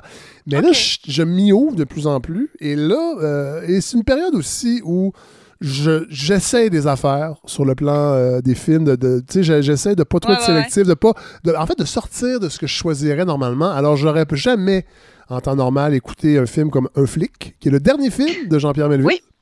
Ah, qui est mort assez jeune. Hein, euh, 56 ans. C'est ça. Je Ouais. pense qu'il est mort l'année après Tout avoir fait. fini a- un flic. Il y a même des gens qui disent que c'est ce film-là qui l'a tué parce qu'il a été mal Oh. reçu à l'époque. Non, mais c'était. euh, pour lui, c'était un. Il pensait avoir fait un grand film. Le film a été mal reçu. Les critiques n'ont pas été bonnes. Et ça a été un échec au box-office également. Euh, Mais c'est- Mais c'est vrai que c'est quelqu'un qui a une, une carrière assez courte, assez dense, Oui. mais avec des films tellement marquants, c'est fou. hein. Je- on, en parlait un peu, un flic, mais il y a moi un cercle, le cercle rouge avec euh, Delon, Bourville, euh, Yves Montand, euh, Gian Maria Volante. Je trouve que c'est un des chefs-d'œuvre du cinéma. Et c'est vrai qu'on le connaît pas tout à fait assez, Melville, alors qu'il a inspiré, mais une tonne Ah de oui. cinéastes actuels. Ghost Dog, par exemple, de Jarmusch, Oui. c'est un, un remake caché, plus ou moins déguisé du samouraï. Oui. Euh, Tarantino, Scorsese, évidemment. Oui. Tous les grands cinéastes américains ont vu Melville, c'est sûr et certain. Bon, et qu'est-ce qu'on peut dire de Melville dans, dans la façon de tourner? Moi, ce que j'ai remarqué, je suis pas, euh, j'ai pas étudié en cinéma, mais c'est euh, c'est la, la- la direction photo qui est, Ah euh, qui, est- qui qui est extraordinaire et en même temps qui est pas spectaculaire. C'est-à-dire que c'est- magnifique, mais c'est Mhm. c'est souvent froid, en fait. Parce que là, vous avez, tantôt, vous avez parlé du Samouraï, c'est le deuxième film de Melville que j'ai vu cette semaine. En fait, les deux films, c'est Alain Delon qui, euh, qui est la vedette. Euh, dans un flic, c'est Alain Delon qui fait le policier. Dans le Samouraï, c'est Alain Delon qui fait le tueur à gages. Mais dans les deux cas, euh, on, est, on, on a vraiment une froideur aussi dans les, les décors. Euh, Ouais. Autant dans, ce- dans les bars, parce que dans les deux cas, il y, a- y y des- trucs qui se passent dans les boîtes de nuit, un peu de jazz, mais très épuré. La, la- la- la- Mhm. le, décor, les, les bureaux de police sont très froids également. Dans le Samouraï, l'appartement d'Alain Delon, il y a une chaise, une table, Ah, ça. un oiseau dans une cage et c'est tout. Là. Ouais, puis c'est, c'est, en fait, c'est comme s'il avait pris le film noir classique euh, Oui. américain, puis qu'il l'avait dégraissé au maximum. Oui. Comme si on, on voyait l'os. Euh, Oui. Et l'os, c'est quoi? Ben, C'est le pessimisme, c'est le, le cynisme, c'est la froideur, c'est euh, la. Et ça, ça s'appelle pas film noir pour rien. Ouais. C'est noir. Oui, oui, oui. Euh, puis c'est vrai que ces temps-ci, ça a quelque chose d'incroyablement cathartique, le film noir. Ouais, moi aussi, je, me Ouais. je sais pas pourquoi, moi aussi, je suis attirée par ça. Peut-être plus vers les romans policiers en ce moment, mais Ouais. je trouve que ça évacue quelque chose. Ça, ça le, c'est, ouais, c'est exutoire. Euh, ça fait du bien de voir le pire de l'humanité Oui, par la fiction. Ça nous, ça nous débarrasse un peu de ce qu'on peut voir tous les jours. Moi, il y a une, une phrase dans le, le cercle rouge de Melville qui fait prononcer à, à Bourville. Puis Bourville, acteur comique, quoi, qu'on n'attendait Ben oui. pas nécessairement dans un rôle comme ça, et qui va dire à un moment donné, il n'y a pas d'homme innocent. Ils viennent au monde innocent, mais ça ne dure pas. Et je trouve que Ah. tout le cinéma de Melville est c'est là-dedans. un peu comme Rousseau, dans le fond. Un peu. C'est la même Euh, sans, le, ouais, sans le contrat social. Oui, Mais, voilà. euh, En fait, ouais. le contrat qui est passé, c'est pour tuer quelqu'un. C'est pas un contrat social, Voilà, absolument, dans les c'est films ça, de Melville. C'est un autre genre de contrat. Puis ce qui est génial aussi, c'est qu'avec Melville, on peut s'en servir comme des une porte d'entrée vers le film noir classique parce qu'il y a des citations directes à tous les classiques du Ouais, genre. ouais. Euh, par exemple, dans le samouraï, ben, si vous avez aimé le samouraï, moi je vous conseille d'aller voir This Gun for Hire, un film de 42, Oui. qui fait aussi le portrait d'un tueur à gages. Et on sait très bien que Melville a dû le voir pour, euh, pour s'en inspirer. Le Cercle Rouge, euh, il y a une longue scène de casse, de, de cambriolage, Ouais. euh, qui dure quasiment 10 minutes, silencieuse, extraordinaire. Et ça, c'est inspiré de Asphalt Jungle de John Huston. Mais d'ailleurs, euh, le, le peu de dialogue dans les deux films de Melville que j'ai vus est assez frappant aussi et ça devient une esthétique. Oui, puis il y a aussi. Ben, je pense qu'il a, il a beaucoup choisi ses acteurs pour ça parce Oui. que c'est tout le temps des acteurs incroyablement charismatiques. Oui. Euh, on disait Alain Delon, et il n'a pas besoin de parler beaucoup Delon. hein. D'ailleurs, il, a, il accepté le euh, samouraï pour ça, il paraît. C'est parce qu'il. il- En fait, il était pas sûr, mais quand il a su qu'il y avait ah, si peu de dialogue, puis, puis je veux pas là, dénigrer oui. le talent d'Alain Delon, mais moi, j'avoue que j'avais un petit. Je le regardais un peu de haut. Je, je l'avais- Ouais. peut-être objectivé. Je me disais, on peut, on peut pas être beau et, et bon en même temps. Euh, et j'avais pas, pas l'impression que c'était un. Et je dis pas que c'est un grand jeu d'acteur dans, dans, dans, dans le flic et le samouraï, mais c'est extrêmement efficace. Son visage, Ah oui, les ça. yeux bleus aussi, qui participent aussi à, à la froideur ouais, de, de l'ambiance de ces films-là. Ouais, puis chez Melville, c'est toujours comme ça. Bourville, je le disais, euh, Ouais. euh, Belmondo aussi, qui a beaucoup été chez lui. Euh, C'est-à-dire des grands acteurs populaires, mais dont il est allé chercher le charisme. Euh, au lieu de leur faire jouer un peu n'importe quoi, de les faire sauter dans tous les sens, vraiment se concentrer sur l'essence même de ces acteurs, c'est-à-dire ce qui dégageait. Ouais. Et dans tous les films de Melville, il y a une espèce de, de, de, de, de- de- ouais, de charisme euh, au-delà même de l'intrigue, au-delà même de ce qui est dit ou peu dit, qui accroche à l'écran et qui est oh, phénoménal. Ben, merci, Hélène Faradji, pour ces réflexions. Euh, on n'a pas parlé de votre thèse de doctorat, mais vous avez parlé de Melville Non. dans votre thèse. Je voulais le faire, Ben mais vous êtes oui. tellement modeste que vous ne vouliez pas vraiment. Non. Alors, j'ai ouvert la porte, vous ne l'avez pas pris, mais c'est pas grave. Euh, on, on va mettre votre thèse euh, sur euh, la page Facebook de la balado si les gens Ben, veulent la lire. c'est- faut dire cette semaine, vous m'avez fait plaisir parce que ma thèse c'était sur le film noir. Ben, c'est voilà. vraiment mon, c'est mon genre chéri. Puis je le savais même pas. Puis je vais aller regarder le Cercle Rouge cette semaine, c'est promis. Merci beaucoup, Ah, Hélène. Cool. Merci, bye. Au revoir.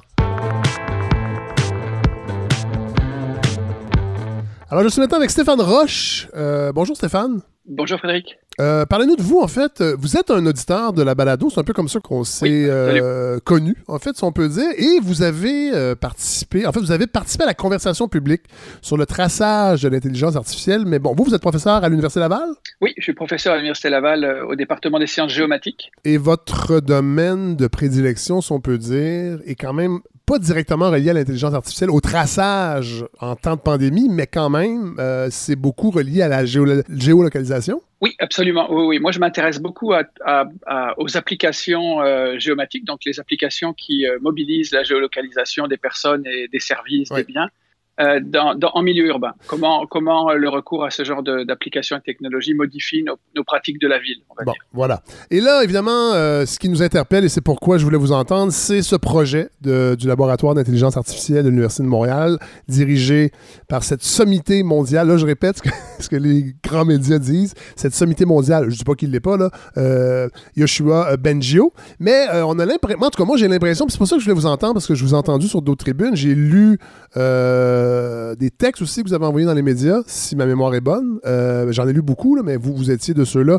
Mais je vous ai surtout entendu euh, euh, sur les réserves. euh, Sur, euh, parce qu'on a l'impression, en fait, que ce projet-là nous est un peu vendu euh, comme étant euh, une panacée, quelque chose d'extraordinaire. Il y a énormément de questions.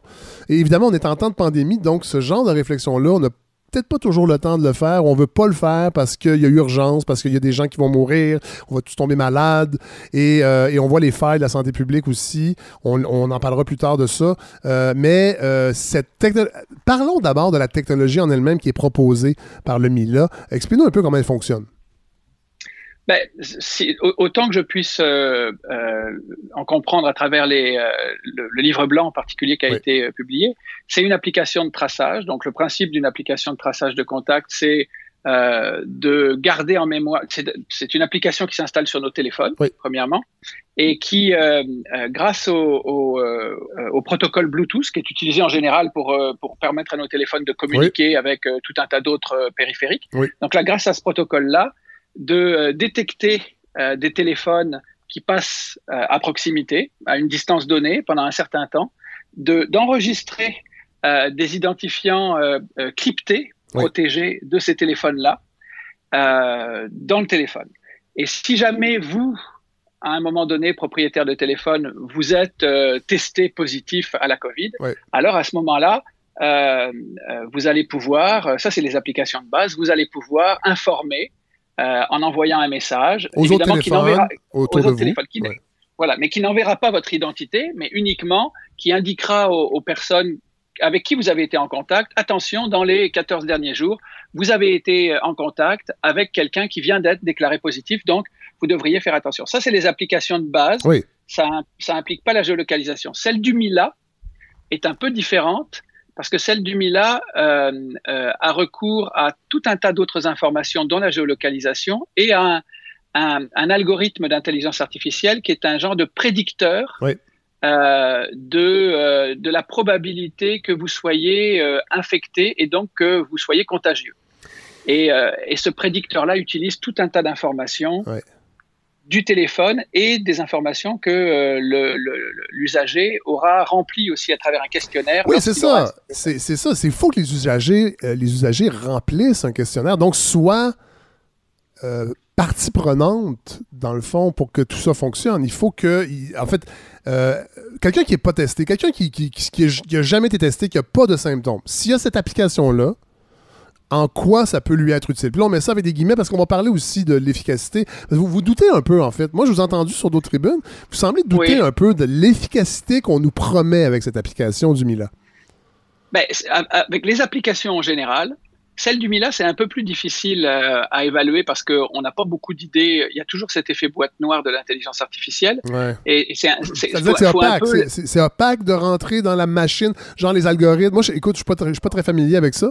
Euh, Non, non, c'est complexe, Ces nouvelles technologies-là, euh, d'intelligence artificielle, mais de ce que j'en comprends, c'est qu'il y y, a beaucoup d'aléatoires, c'est-à-dire ça va dépendre de la façon que les algorithmes vont être bâtis, entre autres, pour offrir une supposée efficacité Oui. aux instances de santé publique. Oui, et puis c'est aussi, ça dépend aussi beaucoup de, de, la, de la nature et de la qualité des données qui vont être euh, rentrées pour que le prédicteur apprenne, parce que Ouais. c'est de l'apprentissage Ouais. euh, euh, machine là. C'est et donc il faut que il faut que l'algorithme apprenne.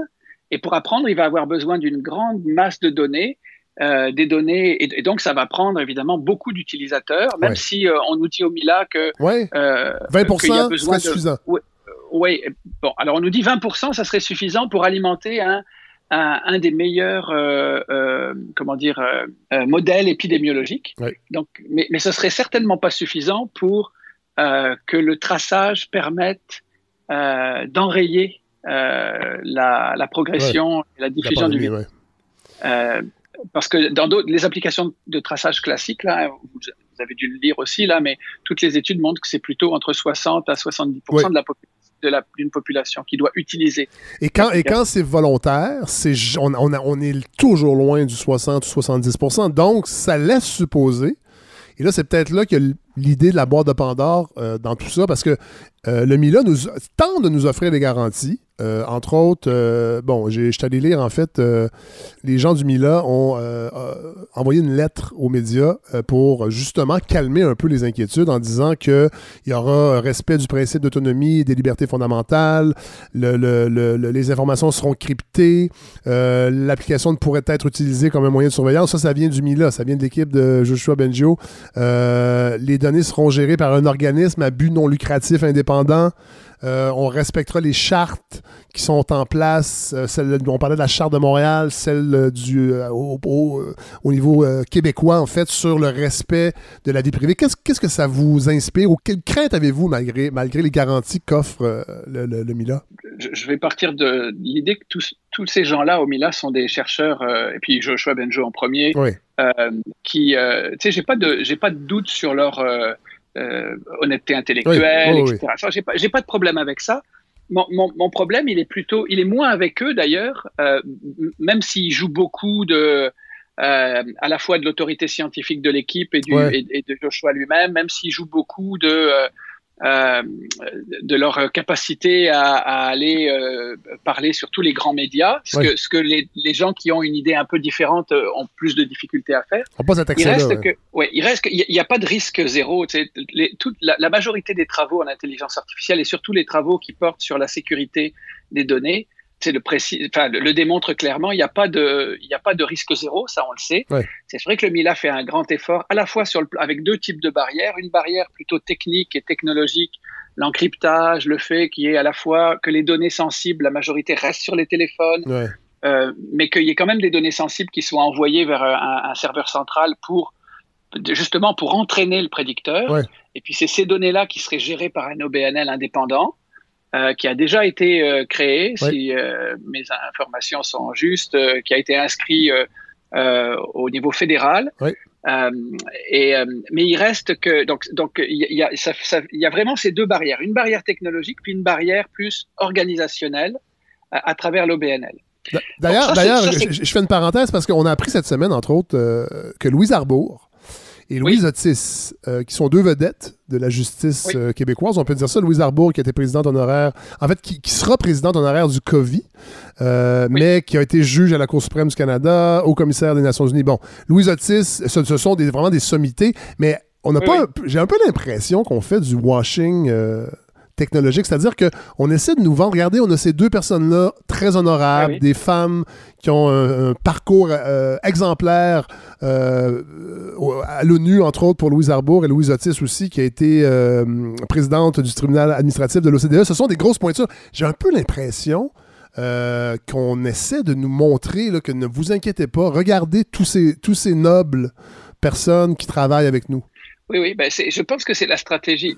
En fait, il y a deux stratégies actuellement, hein, parce que le Mila n'est pas les seuls. On parle d'eux là, mais il y en a d'autres qui, Oui, ben oui, euh, oui. qui sont en train de. Il y a d'autres euh, promoteurs ou, ou développeurs euh, d'applications qui ben sont oui. dans le qui sont aussi dans le dans l'écosystème et dans le panorama.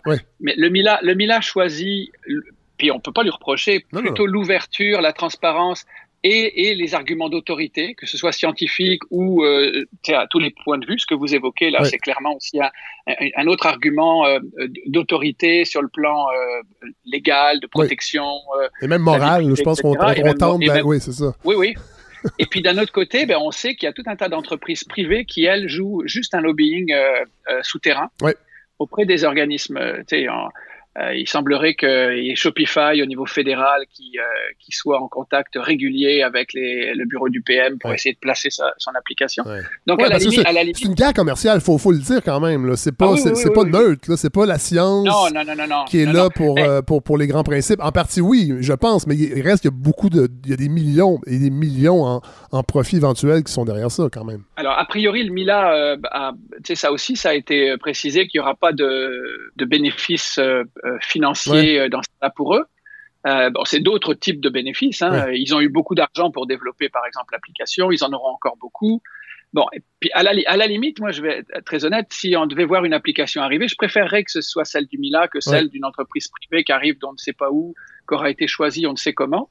Euh, mais, mais donc, donc l'enjeu, c'est et puis c'est vraiment ça, moi, qui me dérange un peu, euh, c'est que d'un côté, on a une espèce de, de, de pression très forte à travers des arguments d'autorité scientifique, morale, euh, qui, qui va faire en sorte qu'à un moment, ceux qui, qui refuseraient, on pourrait leur dire, ben là, vous êtes qui pour refuser? Vous avez vu les gens qu'il y a derrière? Ouais.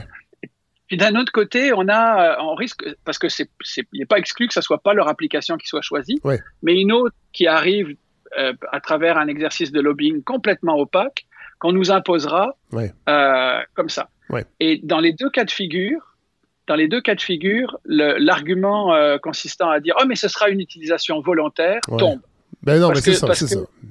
parce que la volonté éclairée aura pas été là. Et puis, le vrai problème, c'est, à mon avis, no- nos gouvernants, euh, que ce soit au niveau euh, des villes, provinciales, fédérales, qui, eux, ratent une occasion de transparence et d'ouverture d'un débat public, Oui. voire d'ailleurs d'un... Nous, c'est ce qu'on demandait dans un texte qu'on essaie de publier, mais qu'on n'a pas réussi. On est un collectif, là, une quinzaine de chercheurs. Oui. On, on- on demande à ce qu'une commission euh, parlementaire euh, euh, spéciale euh, ur- en urgence soit organisée pour euh, inf- nous informer sur le processus qui serait mis en place pour choisir l'application, Oui. quelle application, pour quelle raison, s'il y en a cinq ou six en lice, euh, pour quelle raison celle-là et pas une autre, et puis que l'État, parce que l'argument du MILA, c'est aussi de dire, ah non, non, mais vous inquiétez pas, on vous protège de Big Brother, Ouais.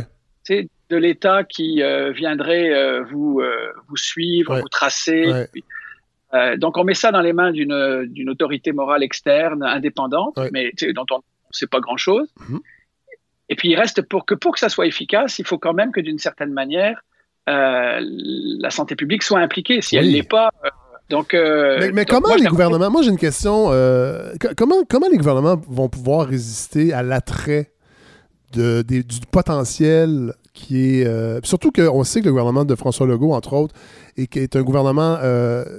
beaucoup porté sur l'économie, mais sur aussi, bon, euh, protéger les fleurons. Euh, tu sais, Bombardier, on a toujours dit, euh, il faut absolument préserver cette industrie-là parce que c'est des gros salaires. Puis on le sent déjà que le discours de ce gouvernement-là autour de l'intelli- de l'intelligence artificielle, de la grappe, moi, déjà utiliser le mot grappe, ça me gosse, là, mais que la grappe euh, à Montréal est les meilleure au monde, il faut encourager ça. Comment ce, ce gouvernement-là va être capable de résister à l'attrait d'utiliser ces applications-là et après ça, en faire des choses que le MILA ne- n'imagine peut-être pas, parce que je pense pas qu'il faut, comme vous disiez tantôt, il faut pas remettre en cause la bonne foi de, de, de, de, de l'équipe euh, de, de M. Bengio, mais si- après ça, le gouvernement va sûrement vouloir, pourrait, c'est ça qui est inquiétant, l'utiliser. Ouais, ouais. Quelles seraient les dérives qu'on pourrait, tu sais, pour que les gens puissent se mettre en tête, que- parce qu'on on- des fois on se dit, ben, en fait, on entend qu'il y a des dérives possibles. Concrètement, là, si mettons le gouvernement décide d'utiliser n'importe quelle application de traçage, on n'est pas obligé de, de prendre celle du MILA, mais et quelles seraient les dérives sur le plan éthique et collectif, à votre avis? Ben, il y en a une, une première dérive qui est euh, assez directement liée à la pandémie, c'est, et parce qu'on on, on- on le voit poindre dans un certain nombre de pays, c'est euh, les fameux euh, certificats d'immunité, Ouais. les passeports d'immunité. Euh, il y a eu beaucoup de textes produits hein, pour, montrer euh, euh, les, les enjeux, les dérives possibles de, de ces outils-là, de ces mesures-là. Et, euh, et ce qu'on voit, c'est qu'il va falloir évidemment avoir des données pour alimenter ces certificats-là. Et il est clair qu'une application de traçage, c'est l'outil tout désigné pour alimenter ce genre de certificat. C'est-à-dire de dire, ben, à partir du moment où vous êtes tracé, on peut vous faire confiance, on sait euh, ce qu'il en est de vos contacts, on peut remonter votre chaîne de contacts, on Ouais. peut, etc. Et donc, c'est un argument pour euh, vous donner votre euh, certificat. Ça, ça serait, euh, c'est une dérive du côté un peu centralisé. Ouais. Parce que le Milan nous dit, vous inquiétez pas, ça arrivera pas parce que nous, c'est décentralisé. Mais il, re- il reste que, euh, puis ça, c'est un autre enjeu. euh, admettons que tout soit fait pour que l'État n'ait pas accès à ces données-là, qu'on soit protégé. Qui nous dit que euh, une entreprise privée, euh, une compagnie aérienne, euh, Via Rail, Ouais. euh, une chaîne de, com- de, de, de, de commerce, Compagnie d'assurance aussi. compagnie d'assurance va Ben pas dire si vous n'utilisez pas l'application, Voilà. vous voyagez pas, vous rentrez pas dans nos avions, vous allez pas dans le train, vous rentrez pas dans mon- nos magasins, vous n'êtes pas admis à aller dans tel terrain de camping, vous- si, si vous ne montrez pas que vous utilisez l'application. Ouais, voilà. Et puis, ça- et puis ça, euh, je veux dire, sur le plan législatif, l'État pourra pas l'empêcher. C'est incroyable Tu quand sais, même. je veux dire, euh, D'ailleurs, je- c'est un vrai risque. Je veux, je veux vous faire entendre un extrait parce que je- ça m'amène à la prochaine question. L'extrait va être long, vous allez voir, c'est tiré, tout le monde en parle. J'ai gardé la première partie parce que Guy Lepage nous parle. Quand je vais le mettre, on va Yeshua, pouvoir. vous avez été élu à la Royal Society de Londres il y a deux semaines. Tout comme avant vous, Charles Darwin, Albert Einstein, Isaac Newton et Stephen Hawking. Félicitations. Merci. Et j'imagine d'ailleurs que Charles. C'est Gino Chouinard qui dit Waouh. Oui, oui, oui, j'ai vu l'émission. oui. Ouais, ouais, mais c'est pour les auditeurs. dis. Plusieurs fois dans sa La- tombe la- depuis la gang, quelques on mois. La cérémonie de réception devait avoir lieu en juillet prochain. Ça a été reporté en mai 2021 à cause de la pandémie. Êtes-vous confiant que dans un an, vous pourrez aller à Londres? C'est drôle parce qu'on parle de Charles Darwin qui se retournerait dans sa tombe, mais pourtant, je pense pas parce que la, la- la COVID, en tout cas sur le plan de la santé publique, avalise un peu les théories de Charles Darwin, c'est-à-dire que c'est les plus forts qui s'en sortent. Tous les secteurs plus faibles du réseau, euh, l'éducation publique, les CHSLD, c'est eux et les, on, on le voit à Montréal-Nord, en fait, toutes les populations, entre autres issues de l'immigration, euh, les réfugiés, ce sont, ah, socialement, ce sont des personnes fragilisées. C'est elles qui s'en sortent le moins. Donc, euh, je suis pas sûr que Charles Darwin euh, se, tournait, se, se retournerait dans sa tombe. Mais, mais cette, idée-là aussi que M. Bengio est, avec ces grands scientifiques, ça, ça, parasite pas un peu l'analyse qu'on en fait de ce projet-là d'une certaine façon? Ben oui, oui, c'est ce qu'on évoquait tout à l'heure, Oui. l'argument d'autorité scientifique, c'est-à-dire que c'est d'autant plus difficile de, euh, de s'inscrire euh, contre euh, ce que Yoshua Benjo propose, Ouais. qu'il est qui il est. Oui, c'est C'est sûr que c'est sûr que et puis, et puis on l'a vu c'est- après l'émission, tout le monde en parle Ouais. justement sur le, le- le site Facebook de Tout le monde en parle, il y Ouais. avait des échanges et je sais que moi je suis intervenu puis là il y a eu beaucoup de réactions de gens qui ont dit ben là sais, vous êtes qui vous pour Ouais. euh, remettre en cause ce que, Ce que monsieur cette- dit, oui, oui, oui. cette- voilà. Voilà. Bon, donc euh, bah, c'est sûr que ça, ils, se- ils se servent de ça et puis on peut pas leur reprocher de parce que même dans la, la page web euh, de Covid, l'application, ouais. c'est indiqué. C'est-à-dire le, le Mila lui-même l'indique. Ouais, ouais. Mais de toute façon, cet extrait-là, c'est juste l'intro parce qu'après ça, la réponse de M. Benjo, là, je veux qu'on discute de, de, de, de, de ce qui a été dit dans la réponse. Je le souhaite énormément et je pense qu'on a les moyens de changer le cours des choses. Puis on a les moyens comme citoyens. C'est pas le gouvernement qui va nous obliger à faire quelque chose, c'est un pouvoir qu'on peut se donner tous de combattre la maladie. La démocratie, là, c'est le pouvoir au peuple, n'est-ce pas? Mais là, c'est une situation où c'est le peuple qui a ce pouvoir-là entre les mains. Bon, alors là, ça, ce que ça veut dire, dans le fond, si on résume, euh, c'est que si les gens acceptent d'utiliser cette technologie-là, c'est que démocratiquement, ce seront de bons citoyens qui ont à cœur et leur santé et la santé de- des autres. Mais si Oui. un individu refuse d'utiliser l'application, ben, ça voudra dire qu'il n'est pas un bon citoyen et qu'il ne se soucie pas de la vie des autres. C'est un peu ça, dans le fond, le sous-texte d'un discours comme celui-là. Ben oui, un peu.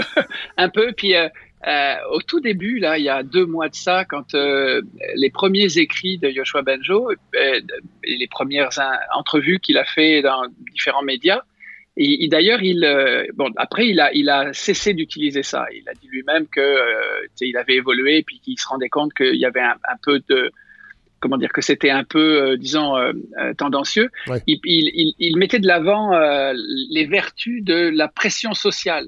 Ah oui. Et, et quand on lui disait, oui, mais il faut qu'il y ait une grande adhésion aux applications pour que ça fonctionne, Là, disait, c'est- oui, là, mais là, c'est Michel Foucault qui se retourne dans sa tombe. oui, absolument. Il disait, je, je, exactement, c'est exactement ça. Il disait, je, je compte beaucoup sur la pression sociale, c'est-à-dire que les gens vont se dire, bah, je vais- tu sais, il y a une telle pression, il faut que je l'utilise. Donc là, sur le plan éthique, on- tu sais, quand on nous dit qu'il faut que euh, une- un, un des principes, c'est que la décision doit être euh, euh, éclairée Ouais. et euh, non contrainte.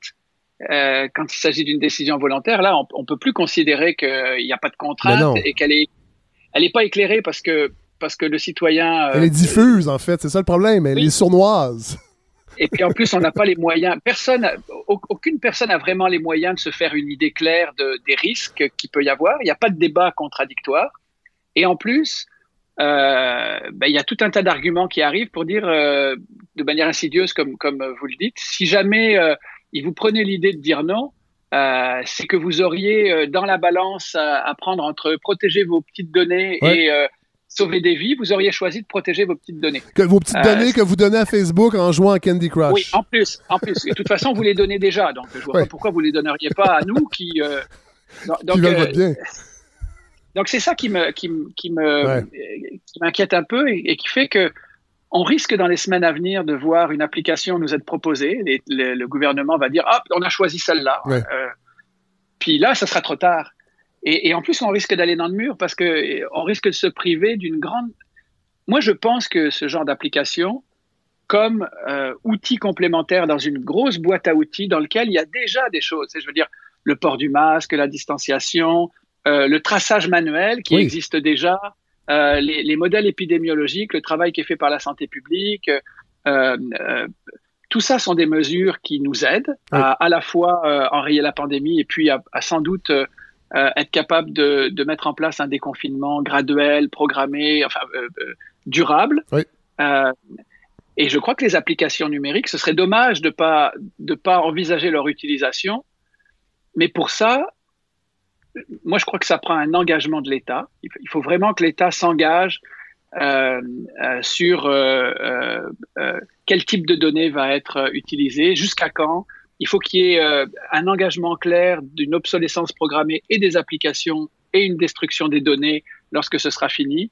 Mais il faut qu'il y ait un engagement clair, un engagement. Mais ça, ça regarde mal. Ça regarde mal parce que juste cette semaine, la CAC euh, les partis d'opposition lui demandaient de dévoiler les conseils que la firme McKinsey, qui l'a aidé à, imaginer le plan de déconfinement, les, partis d'opposition ont demandé à la CAQ de dévoiler, en fait, de faire preuve de transparence et de dévoiler ce que, ce que la, firme McKinsey, qui a coûté quand même euh, quelques millions de dollars au Trésor public, euh, et euh, la CAQ a refusé de dévoiler les conseils. Fait qu'on n'est pas du tout dans la transparence et quand ça sera le temps de discuter d'applications comme ça, j'ai l'impression qu'on va être encore moins dans la transparence avec ce gouvernement-là. Non, on ne le sera pas. C'est dommage. Il y a vraiment, là, on risque des dérives et on risque aussi de se priver d'une grande quantité d'usagers qui, s'ils étaient informés correctement et, rassurés, pourraient utiliser euh, ces applications-là pour le bien de tous, effectivement.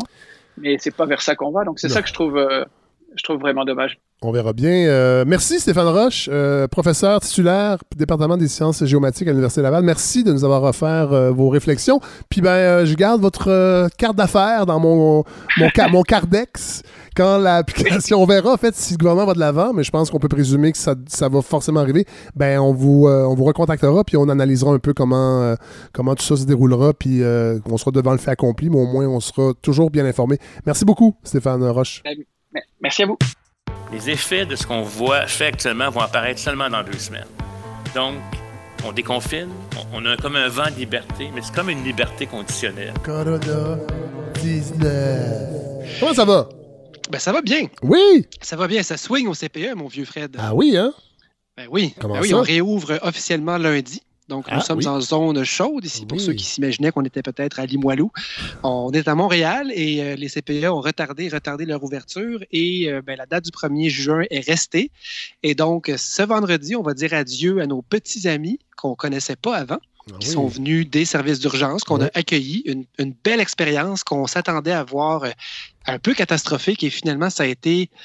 Ça a été merveilleux de voir que ces gens-là nous faisaient confiance, malgré qu'ils ne nous connaissaient pas, qu'ils n'avaient pas le droit d'entrer dans le CPE. C'était, ça a été une belle période. Et là, on retrouve nos familles qu'on a extrêmement hâte de voir, mais dans des Ah. conditions bien différentes. Donc, on, va, on va passer de 10-12 enfants à 30% de notre capacité à nous, qui est pas loin de, euh, de 200 enfants. Donc, euh, ça, ça- ça va être beaucoup. Ben oui. Beaucoup de monde et puis euh, beaucoup de procédures à installer. Et euh, ici, on n'est pas en Suède. En Suède. En Suède, non, hein, c'est ça, on fait attention. On fait, c'est pas, qu'on fait pas. En Suède aussi, on fait attention. Mais dans les CPE en Suède, euh, on se lave les mains un peu plus que d'habitude, Oui. c'est-à-dire autant que nous en temps normal. C'est ce qu'on m'a ra- rapporté officiellement des, oui, des crèches là-bas. Ouais, et quand un enfant a la COVID là-bas, euh, ben, on le renvoie chez lui. Ah. Et il n'y a pas de traçage de contact, euh, c'est tout. C'est Ah. comme ça. Tandis Bon. qu'ici, quand il y a un cas, il n'y en a pas eu au CPA où je suis, mais quand il y a un cas, euh, on appelle la santé publique, on trace les contacts et Mhm. euh, oui, on les, les Écoute, on- comme disait Arruda, on, on accorde beaucoup d'importance à la vie Ah humaine. oui, et oui, au Québec, Jusqu'ici, Fred, ça ah me oui. convient. Ah oui, la vie humaine, euh, j'aime bien ça. On y fait attention à la vie humaine au Québec. Et- Absolument. Oui, on le voit, On dans les par- on le voit dans les parcs euh, tous- les week-ends. on voit, Fred, qu'on fait attention. Oui, effectivement. ça, c'est la grande contradiction, puis je vais en parler un peu tantôt. Je- Oui, là, je me moi, rappelle suis- plus. Je vous ai donné une mission la semaine dernière, mais. euh, Mais vous rappelez-vous, Fred, que surtout vous avez une approche démocratique avec votre chroniqueur que je suis. C'est vrai. Et donc, vous nommez vos objectifs. Et la semaine passée, vous avez été, euh, je dirais, sournois, Ah, pernicieux. ouais. Vous avez nommé quelque chose, genre, ah, il y a un dude en, en- pas en Suède, mais En France. un urgentologue qui a dit quelque chose. Mais Il n'y aura pas de deuxième vague, finalement. Je vous le demande pas officiellement, Godefroy. Là, je vous dis ça de même. Alors, moi, je suis parti, évidemment, en me, disais, bon, en me disant, je vais faire ma recherche sur la semaine. J'ai déroulé mes journaux cette semaine. Ah. Je les ai lus. Oui. Euh, et, euh, et le sujet qui s'est imposé à mon esprit, c'était, Fred, la deuxième vague. Et finalement, je me suis rendu compte que le sujet que vous m'aviez sournoisement planté dans le subconscient est revenu de lui-même. Ah, ben, et ça. je me suis ramassé à lire. Et donc, j'ai effectivement intégré tout- votre dictature. Tout se déroule selon mon plan. Un beau plan bien. Mais Fred, tout ça part aussi d'une espèce d'inquiétude que j'ai en moi parce qu'au CPE, on fait extrêmement attention. Oui. Euh, les protocoles sont assez élevés. On est en zone chaude. Euh, je lis Aaron Durfeld, Fred, euh, Oui. sous votre recommandation. Très intéressant, mais quand même, euh, ce gars-là n'est pas. C'est pas un gars qui va nous rassurer. hein. Non. Euh, et euh, ça fait. Puis, puis on voit ce qui se passe dans les parcs. Je vois des policiers, Fred, qui donnent des contraventions à un pied et demi de distance des gens. Ouais. Euh, je vois des gens à la SAQ qui, qui, qui, qui font la file et qui attendent à deux mètres et qui, une fois à l'intérieur, te foncent dedans avec leur panier. Euh, donc, si je me fie à ce qu'on voit, euh, c'est pas scientifique, mais j'en ai vu assez pour dire que les gens ne font plus vraiment attention. Mhm. Euh, le 2 mètres est sans doute respecté un peu à certains endroits. On a un- des, une espèce de des mesures de fond, les background measures qui durent encore, mais il y a un relâchement. Et s'il n'y a pas de deuxième vague, Fred, par rapport à ça, je suis mystifié, d'où mon intérêt. Euh, J'en souhaite pas une, évidemment. Mais la situation à Montréal est clairement spéciale. Et là, je me disais, faut-il en craindre une deuxième vague? Donc, Ouais. en premier, de quoi on parle? Fait que la deuxième vague, c'est pas compliqué. Pour qu'il y ait une deuxième vague, euh, il faut que la première soit passée, tout Oui. simplement. Et donc, qu'on ait ou bien atteint un long plateau, un peu comme on a à Montréal, ou bien une baisse drastique des nouveaux cas de contamination, euh, que les hôpitaux commencent à se vider comme il faut. On peut parler d'une seconde vague seulement à ce moment-là, quand vraiment on part de beaucoup plus bas qu'on était et qu'on constate une remontée en flèche. Donc, quelque chose de sérieux, pas un plateau là, qui monte tranquillement, comme ce qu'on voit en ce moment un peu en Ontario et au Québec. Là, on ne sait pas trop si c'est un plateau descendant Ouais. ou ascendant. Il y a, il y a eu une baisse, Montréal, mais c'est pas. euh, le- C'est pas convaincant, en C'est fait. ça, si on ça. regarde le long terme, c'est des petits points un peu en bas, un peu en dessous de la ligne. ouais, ouais. Euh, mais il peut aussi y avoir une seconde vague qui parte à partir d'un plateau. Et ça, ça se peut. C'est, possible et c'est, c'est évidemment ce qui nous fait peur à Montréal. C'est ça qui est inquiétant. Et si j'ai bien compris la situation, on se dirige vers ça à Montréal. Mais là, mes lectures, Fred, me font voir autre chose. Oh, Et voilà, c'est là que c'est intéressant. Et encore une fois, on est face à ce virus, Fred, où on peut lire à peu près tout et son contraire. Et là, moi, je me pose la question, à qui est-ce qu'on peut se fier?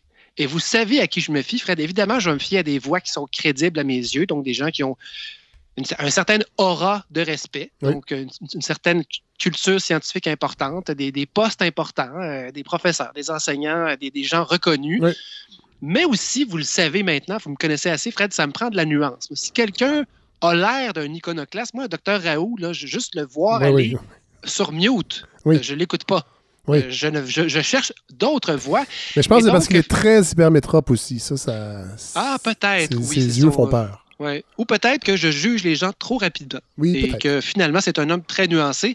Euh, je sais, qu'il est reconnu comme un expert, mais Oui. c'est quand même, on pourrait l'appeler un peu iconoclaste, je crois. Tout à fait. Et il y a d'autres voix qui émettent la même, la même théorie, Fred, la même euh, hypothèse selon laquelle la deuxième vague ne viendra peut-être pas du tout. Et, Et ça, c'était nulle notre, notre, notre. C'est urgentologue français. Fred, c'est ça, on a fini comme ça. On se rappelait pas de son nom. Voilà. Moi, j'avais un gars en tête et finalement, on parlait même pas du même. Mais ce sont des gens qui disent la même chose.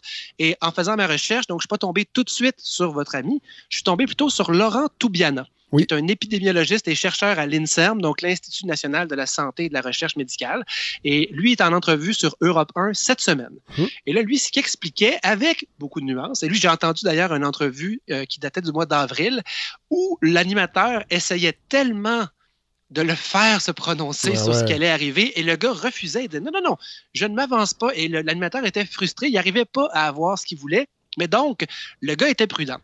Dans ce qu'il dit sur Europe 1 cette semaine, c'est finalement que pour qu'une seconde vague puisse frapper, il faut considérer, Fred, que lors de la première vague, personne n'était immunisé et qu'on est donc face à une maladie pour laquelle il n'y a aucune immunité. Donc, Ouais. c'est la première base à ce qu'il y ait une deuxième vague un jour, c'est que la première vague a frappé une population totalement non immunisée Ouais. par rapport à la- ce, ce virus-là. Ouais.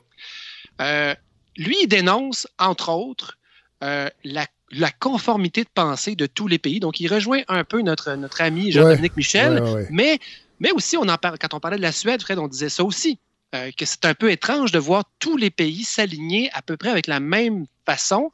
Et lui, ce qu'il dit, c'est que tout ça vient d'une vague de peur qui est née d'un rapport euh, du Imperial College de Londres, piloté par Neil Ferguson. Et moi, j'en ai entendu parler de ça. C'est ce rapport-là, Fred, qui a fait peur, entre autres, à Donald Trump et qui l'a fait, qui l'a fait changer de ton à un Ah. certain moment au début de la crise. Il faut croire qu'il n'est pas si convaincu à ce point-ci. Euh, même chose pour Boris Johnson. Oui. qui lui euh, était, prenait ça bien relax au début. Bon, il l'a pogné aussi, euh, la COVID, lui. Je pense que ça a dû, Oui. ça a dû saisir mais un ça peu. Non, il était déjà saisi avant. Ah, Quand bon. cette recherche-là est passée, Fred, les gens ont fait Oh, est-ce que nous serons responsables de millions de morts? Ouais. Et donc, ils ont, il y a vraiment une, une- Et personne ne savait à quoi s'en tenir. Et donc, lui dit que le confinement, c'est une réponse donnée dans l'urgence. Ouais. C'est une théorie mécanique, facile à expliquer, c'est-à-dire, on rentre les gens dans les maisons. Et là, on ne peut plus se contaminer Ouais. et on arrête cette vague-là. Ouais. Par contre, ce qu'il dit, lui, c'est qu'après coup, démontrer l'efficacité ou l'inefficacité du confinement, ça va être extrêmement difficile. Ben oui. Et ça- donc, on ne pourra jamais vraiment le savoir. Euh, tout ce qu'on pourra dire, c'est tellement plate à se faire dire dans une entrevue, c'est ce, ce confinement-là a permis de ralentir les contracts directs entre les gens pendant un certain temps. Ouais. Donc, bravo, c'est assez, assez clair comme, comme, comme vision. Ouais. La deuxième vague, selon lui, c'est une vision qui est mécanique aussi, c'est qu'on relâche des gens après le confinement qui n'ont pas été en contact avec le virus. Et là, ça prend du temps avant qu'on se rende compte qu'il y a une, propagation dans la, dans la- dans la communauté, un 14 jours, un 20 jours. Et là, pouf, ces gens-là servent de vecteurs. Et là, il y a une autre vague et même plusieurs autres vagues. Et ce serait inévitable parce qu'on est des millions juste au Québec, Fred, à ne pas avoir été malade et à, et à être resté enfermé. Et donc, moi, j'en arrive à la conclusion qu'on ne peut pas s'imaginer autre chose qu'une seconde vague. Personne ne l'a attrapé, presque, Fred. Ouais. Et donc, on se dit, mais tu sais, le taux, le pourcentage dans la population de gens qui l'ont atteint dans une ville comme Montréal, c'est peut-être 6 On, sait- on le sait on pas. est en on, bas du- on le sait on pas. le sait même fait. pas. Ouais. Et voilà. Et donc, j'arrive pas à comprendre pourquoi le relâchement constaté à Montréal, entre autres, ne se, ne se traduirait pas automatiquement dans 15 jours, 20 jours en une deuxième vague par-dessus un plateau. Et là, c'est là que la théorie devient intéressante. Pas la théorie, mais l'hypothèse de Toubiana et de Raoult et de votre ami urgentologue. Jonathan Freund, je viens de le trouver. Exactement, Voilà. j'y arrive. Oui. Mais ce gars-là, de Toubiana, qui est Oui. notre épidémiologiste de l'INSERM, c'est qu'une grande partie des gens n'ont pas été exposés au virus. C'est un virus qui était excessivement contagieux. Puis là, on se rend compte que dans certains hôpitaux, il y a un moment de la vague où plein, plein, plein de médecins l'attrapaient Oui. et d'autres l'attrapaient pas. Et Oh. plus on avance, plus on se rend compte que même ceux qui ne l'ont pas attrapé finissent par ne pas l'attraper non plus. Et là, sa théorie à lui et à quelques autres, dont euh, Freund, c'est que la maladie, Fred, à ce point-ci, un peu partout dans le monde, aurait déjà frappé tous ceux qu'elle pouvait atteindre. Là, on se Ah. dit, mais comment c'est possible, Fred? On était confinés. Ouais. Et là, ça, se- ça, ça continue. Il y a un autre épidémiologiste, Fred, qui s'appelle Jean-François Toussaint. Oui. Lui, qui a été euh, un ancien président des États généraux de la prévention en France, un- en 2006, c'est un professeur de physiologie à l'Université Paris-Descartes, directeur de l'Institut de recherche biomédicale et épidémiologie euh, du sport. Et lui, ce qu'il dit, c'est, et ça complète un peu la vision de Toubiana, c'est que il est optimiste et refuse de spéculer sur l'avenir. Et lui, il dit que tout ce qu'il affirme, ce n'est que de relater les données qu'on a en ce moment. Donc, aucune spéculation sur le futur, mais ce qu'il dit, c'est qu'on constate que dans le monde en ce moment, on aurait déjà atteint le pic de l'épidémie. Ouais. Euh, il reste des pays dans lesquels ce n'est pas vrai. Mais l'immense, la la majorité des pays qui ont frappé la, la pandémie au- euh, de, de plein fouet, les pays qu'on connaît, qu'on nomme sans arrêt, 50% de ces pays sont déjà en train d'assister à une réduction significative de la propagation. En France, là, entre aujourd'hui et le pic de la propagation, le nombre de nouveaux cas par jour a diminué de 95 OK. et là, on peut tracer une courbe d'augmentation de nouveaux cas, d'un plateau, d'un pic, et ensuite d'une réduction.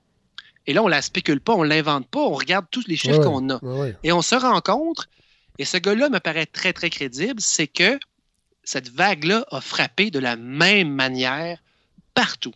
Et l'angle d'attaque varie un peu, là, mais finalement, la- tous les pays qui traversent le pic entrent dans une phase plus ou moins longue de ralentissement, qu'ils aient confiné Fred ou non. Uh-huh. Et là, lui, il va plus loin et il dit quelque chose que je suis incapable de vérifier et j'ai fait des appels parce que j'ai maintenant des amis, Fred, à Oui. la santé publique, Oui. plus qu'un.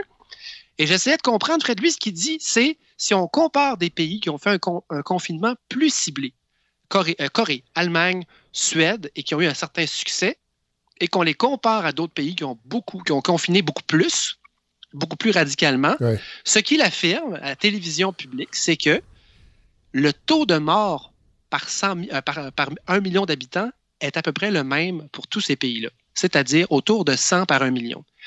Or, Fred, la semaine passée, moi ici, j'ai donné des chiffres complètement différents. Euh, c'est pas du tout pareil à New York, Ouais. à Montréal, Ouais. en Suède, au Danemark, en Finlande. Alors, je ne sais pas, Fred, pourquoi il, il peut affirmer ça. Peut-être qu'il parle de la moyenne de tous les pays qui ont, déconf- qui ont confiné beaucoup Ouais. et la moyenne des pays qui ont, qui ont- qui ont été plus subtils.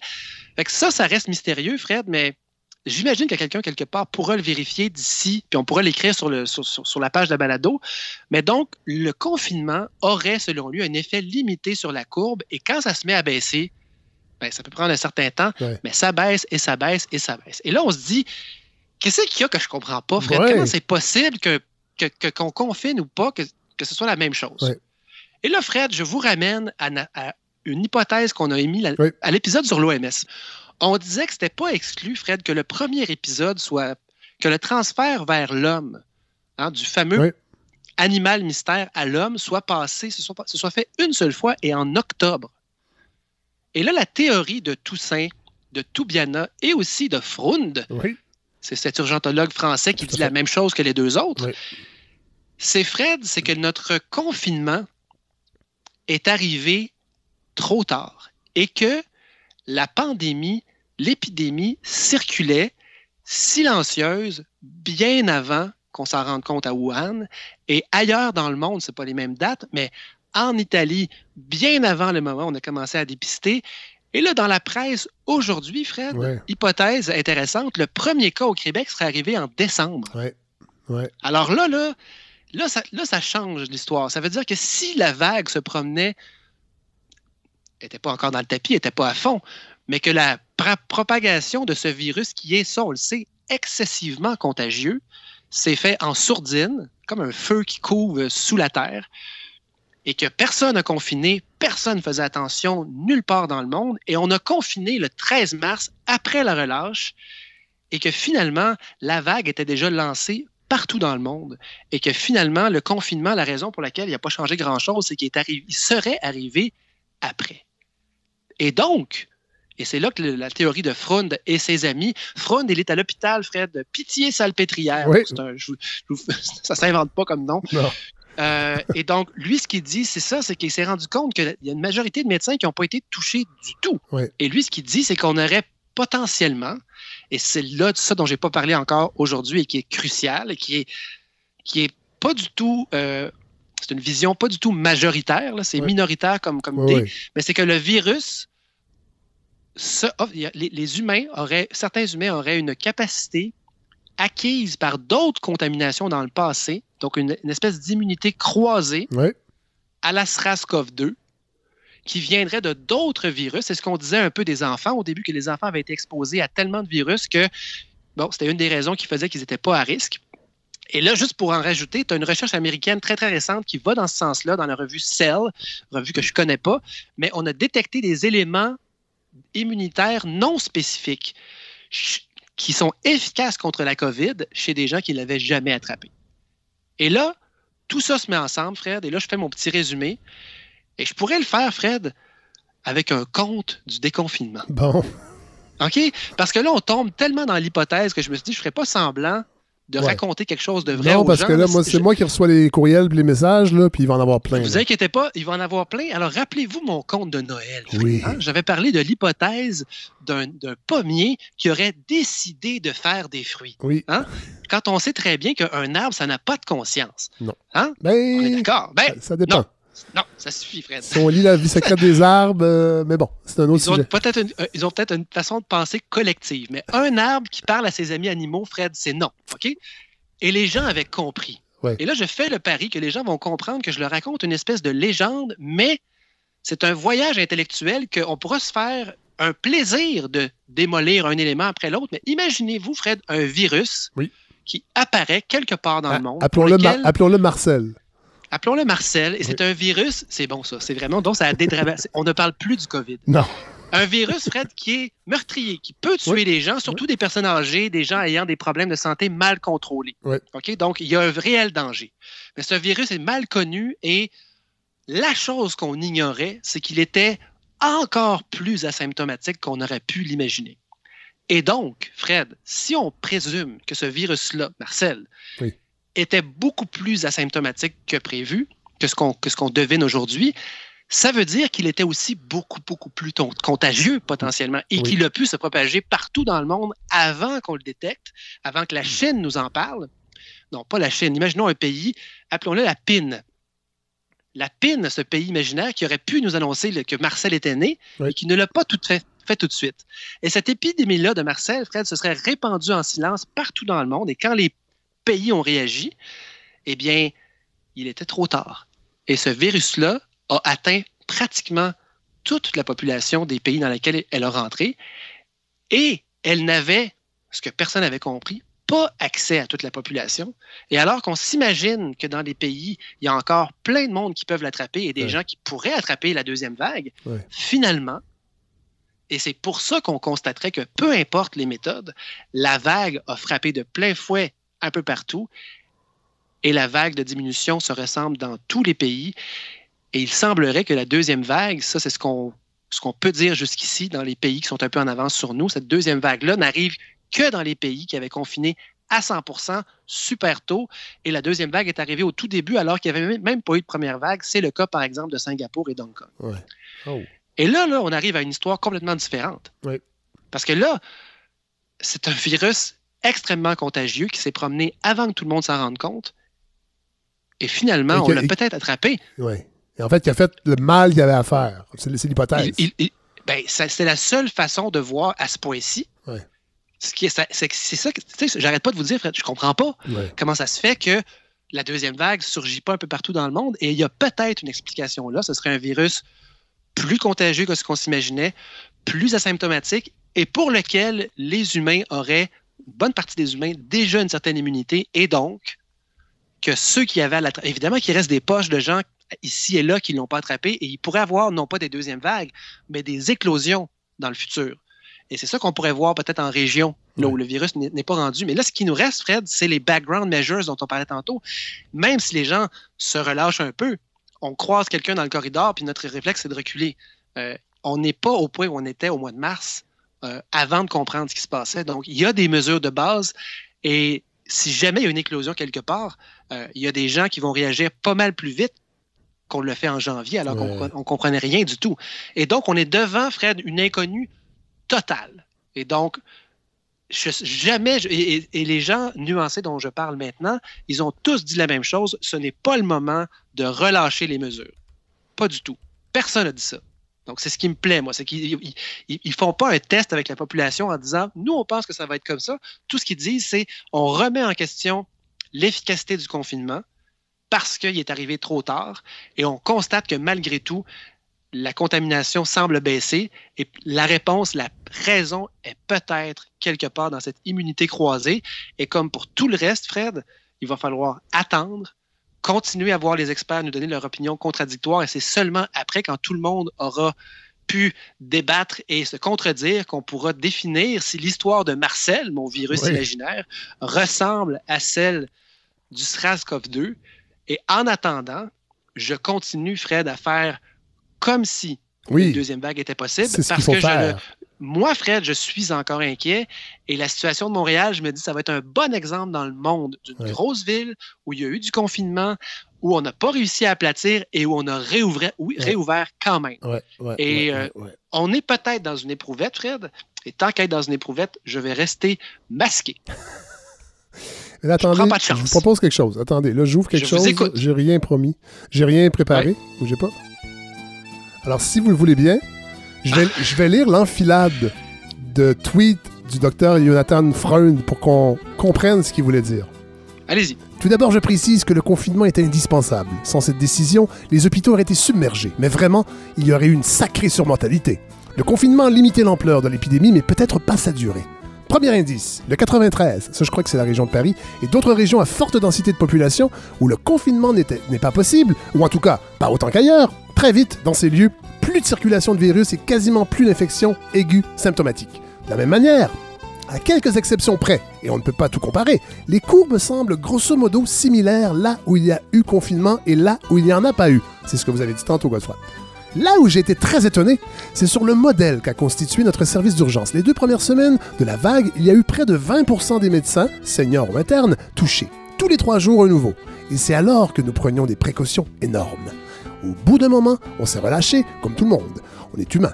Entre nous et avec les malades, un peu moins de précautions, il n'y a pas eu un seul infecté. Donc, 80% du service n'a pas été touché malgré une certaine exposition.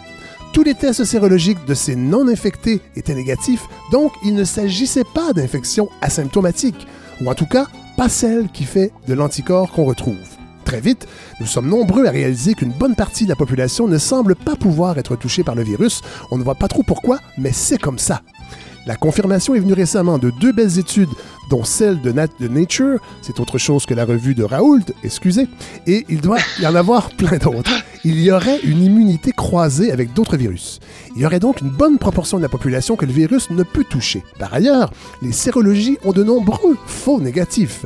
On peut donc dire qu'il y a beaucoup plus de 5% de patients avec des anticorps. Ajoutons à ça tous les asymptomatiques.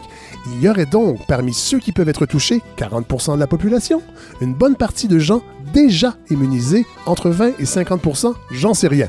Au total, le, le virus circulera difficilement. Alors, c'est, l'enfilade que j'avais lu qui, que je vous ai soumis, en fait. Alors Mhm. là, je sais que ça va faire réagir parce qu'on a plusieurs médecins qui nous écoutent parce qu'ils euh, nous écrivent régulièrement.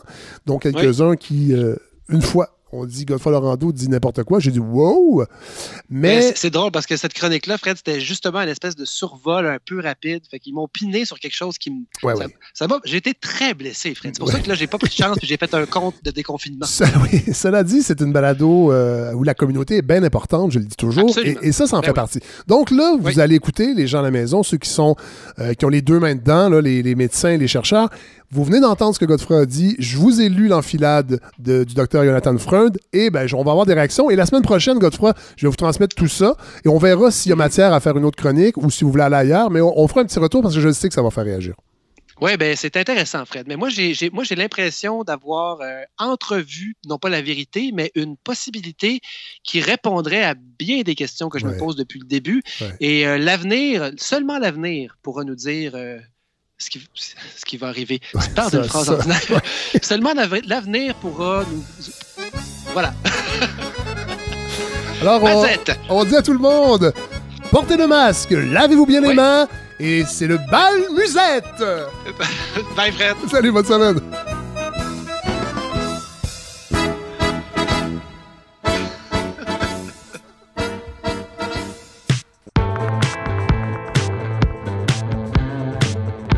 Alors, on rejoint Mathieu Bellil, notre chroniqueur, euh, qui, pour aller prendre des nouvelles de nous, c'est votre, euh, c'est votre chronique, ça, Mathieu Bellil, bonjour. Bonjour, Fred. Ça va bien? Ça va bien, merci. Vous? Ouais, vous êtes confiné là, hein, aujourd'hui avec vos enfants. Je- je- J'entends, je- est-ce que j'entends votre fille derrière qui est en. Oui, vous entendez ma fille, vous entendez ma blonde, vous entendez mon Parfait. autre fille. On adore ça. On est quatre sur la ligne. C'est parfait. C'est parfait. On aime ça comme ça. C'est la, c'est la, c'est la vie, hein? C'est la vraie vie, Ah, comme on vie. dit. Ouais. Et là, j'ai, cru comprendre, Mathieu Bellil, que les nouvelles qu'on prend de nous cette semaine ne seront pas super réjouissantes. Non, non, Fred, écoutez, euh, ce que je propose aujourd'hui, j'aimerais ça vous offrir une sorte de bilan. Euh, ça va être un mélange un peu de bilan de la pandémie, mais aussi de mon année. Oui. Euh, J'en arrive vraisemblablement à ma dernière chronique avant l'été. Puis je tiens à vous le dire, hein, ça, ça a été vraiment un grand bonheur de partager le micro avec vous, votre belle équipe. Partagé. C'est un privilège. Ah, merci. C'est un privilège hein, d'être avec des gens aussi brillants, allumés. Dans votre projet de balado 100% indépendant, Oui. il y a un mot qui m'a tout de suite frappé. Quelque chose dont j'entends pas parler souvent. L'indépendance. hein. Chez vous, euh, l'indépendance, c'est franc, c'est assumé, c'est en accord avec le réel. C'est pas un jeu de mots. C'est pas des peut-être. Vous n'êtes pas en campagne pour obtenir un mandat de négocier une balado éventuellement souveraine assortie d'une association économique. Là, je pense que vous reconnaissez euh, des Ouais. formules Si, classiques. hein. si j'avais voulu faire ça, j'aurais, j'aurais, pitché le projet à, à Radio-Canada. Ouais. C'est une vraie balado. Un organisme balado. fédéral. Ben, c'est ça, c'est ça. Non, c'est, c'est, c'est indépendant. Ouais. C'est clair, puis les auditeurs doivent vous remercier pour euh, cette audace-là. Puis si j'insiste sur euh, la clarté de votre proposition, c'est parce qu'on s'est trop habitué au Québec à jouer sur les mots, à ruser avec le réel, comme s'il fallait constamment manifester dans le langage la nécessité du compromis. Vous connaissez bien l'expression au Québec, hein? Ben oui. Il y a toujours moyen de moyenner. Hein, Ouais. vous? C'est une, Ah bon, c'est une expression pas pire. Ouais, euh, ouais, c'est ça, exactement. On est dans le- la litote et l'euphémisme. hein? Comme s'il fallait aménager linguistiquement notre incapacité à aller jusqu'au bout de quelque chose. On s'est habitué à rationaliser l'impuissance.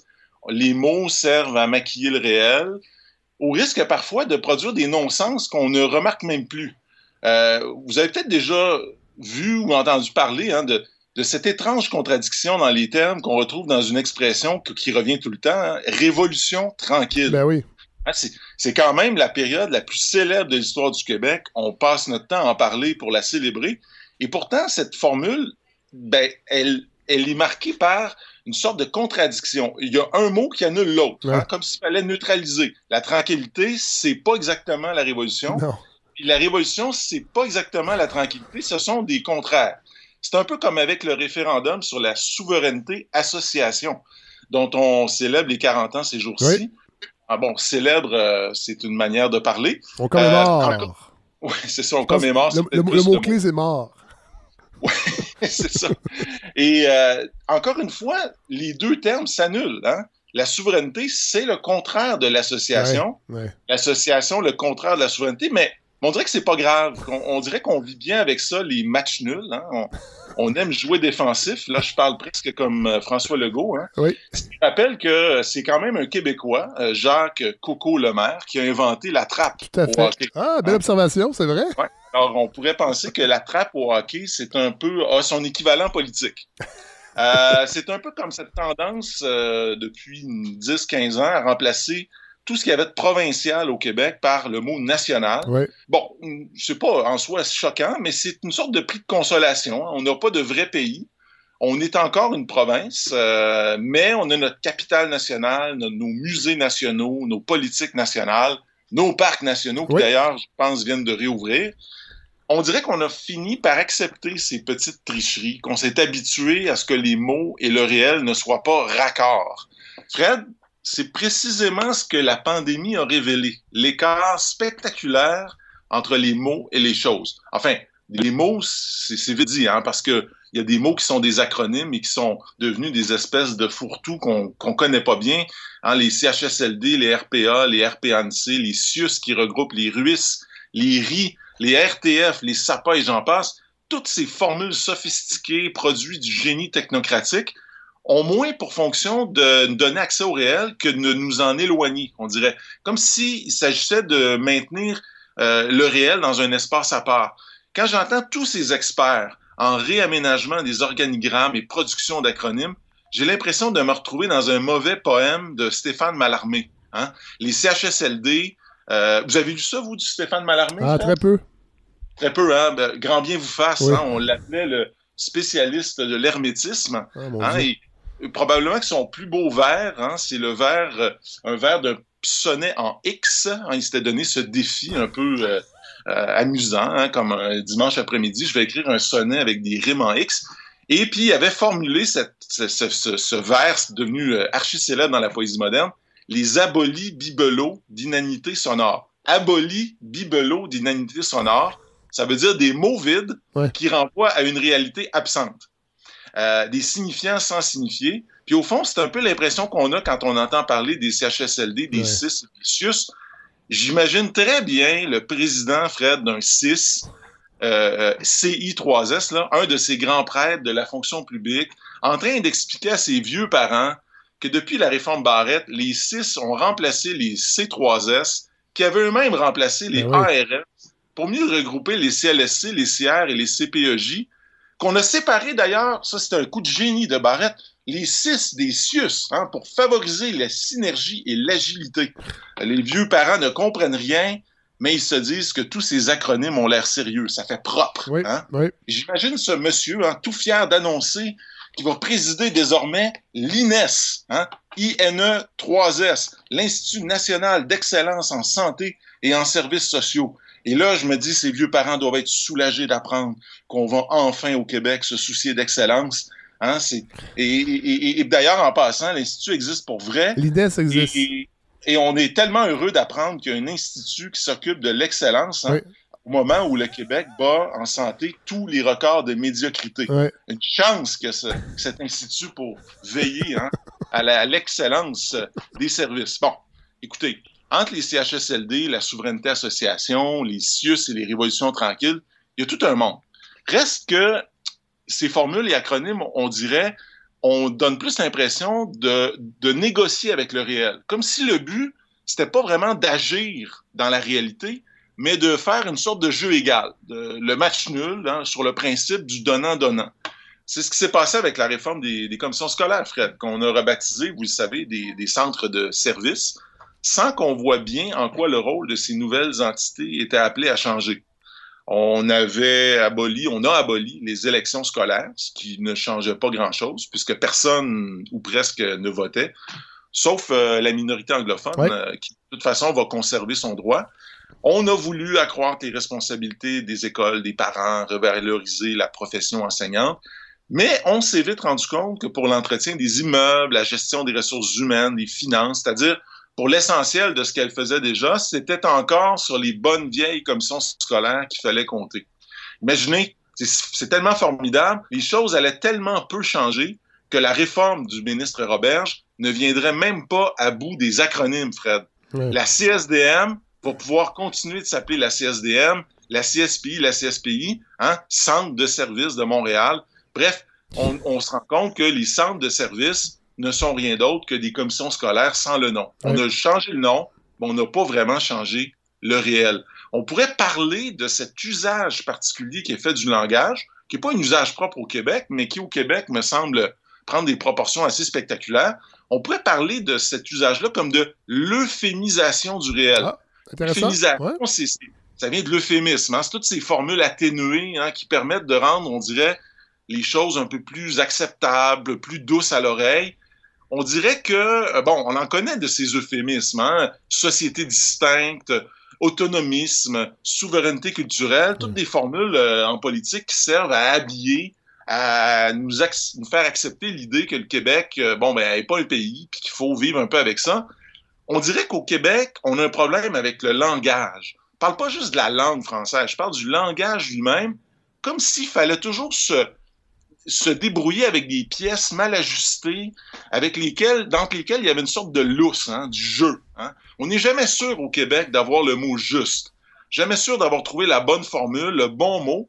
Un phénomène d'ailleurs dont j'ai on a parlé ensemble il y a quelques semaines quand on parlait de cette tendance à changer de nom à tous les siècles. hein. On, on est passé de français à canadien, à canadien-français à québécois. Ouais, ouais, ouais. Et on, je pense qu'on peut miser euh, sur euh, québécois francophone. Hein. Ça, c'est, ça risque de devenir la nouvelle appellation. Peut-être même à canadienne euh, français. Euh, question de se réconcilier un peu plus avec euh, ce Canada vertueux et très tendance. hein.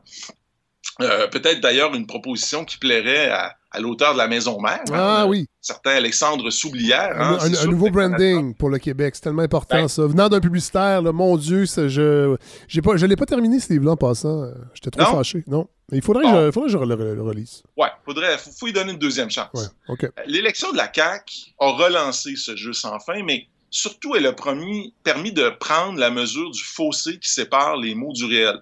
Il faut quand même rappeler, puis on- je pense qu'on n'a pas assez insisté là-dessus, l'arrivée de la CAQ au pouvoir a mis fin à une alternance PQ-PLQ Ouais. de presque 50 ans.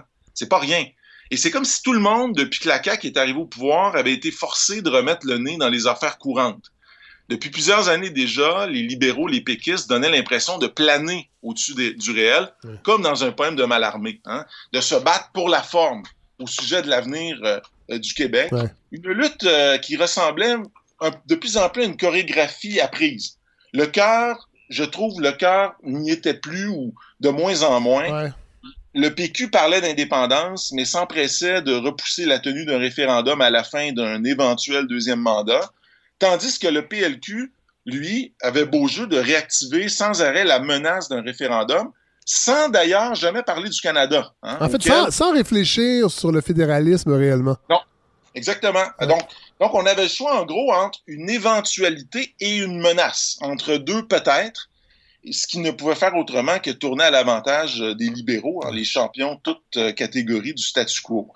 Le Québec réel se trouvait ainsi toujours plus euphémisé, pris entre le pays à faire, dont le PQ ne parlait presque plus, et le pays à ne pas faire, dont le PLQ parlait chaque fois qu'il sentait que le pouvoir allait lui échapper. C'est peut-être ça la conséquence la plus spectaculaire de la pandémie qui nous a frappé, Fred, c'est que ça nous a obligés, ça nous oblige à regarder l'état lamentable dans lequel se trouve le Québec réel, prendre la mesure de nos défaillances qui touchent précisément aux domaines sur lesquels nous, so nous sommes déjà souverains. Hein.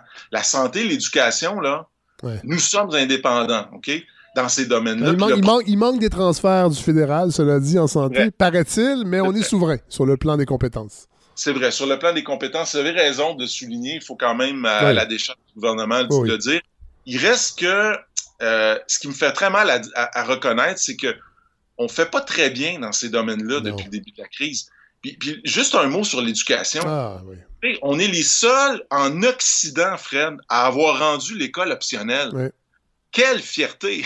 Oui. C'est- la grande ironie pour moi. de- On été les seuls à ouvrir les écoles en premier aussi. Avant, Ouais. avant, avant la- l'aplanissement total de la Oui. courbe, ouais. C'est ça. Puis finalement, on les a pas vraiment ouvertes. Ben, on les a ouvertes, en fait, dans les endroits où, je pense, on avait raison de les ouvrir, c'est-à-dire dans, dans- dans les régions. Oui, mais dans d'autres pays, on appelle ça des garderies. c'est ça. Mais je pense que dans plusieurs autres pays, on a ouvert les cycles supérieurs. Oui, en premier, ça. tout à fait, tout à fait. Ouais. C'est, c'est- En tout cas, il y a tout un débat là-dessus, mais Oui. Il reste que pendant deux mois, deux mois et demi, dans bien, pour bien des, des jeunes au Québec, il n'y a pas eu d'école. OK? Ouais. Et puis qu'on est pas mal les seuls mais, euh, à avoir fait ça. Je, je reviens quand même à, à la COVID.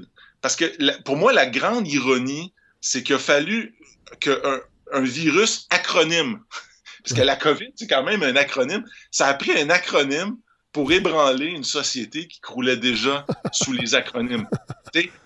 C'est comme si on avait goûté à notre propre médecine. hein. Ouais. Le CHSLD a vu la COVID-19 lui, lui entrer dans le corps. Ouais. Puis, puis le problème, c'est que contrairement à tout le reste, la mort de milliers de Québécois ne pouvait pas être euphémisée. On pouvait pas dire ah on va créer un comité, Ouais. une table de concertation, une commission, un organisme public, parapublic pour cacher la vérité, un autre institut national d'excellence. Euh, dans- En décès. Voilà, on pouvait pas le faire parce qu'on comprenait tout à coup que derrière ces étranges allégories technocratiques, il y avait des vraies vies, ok, Ouais.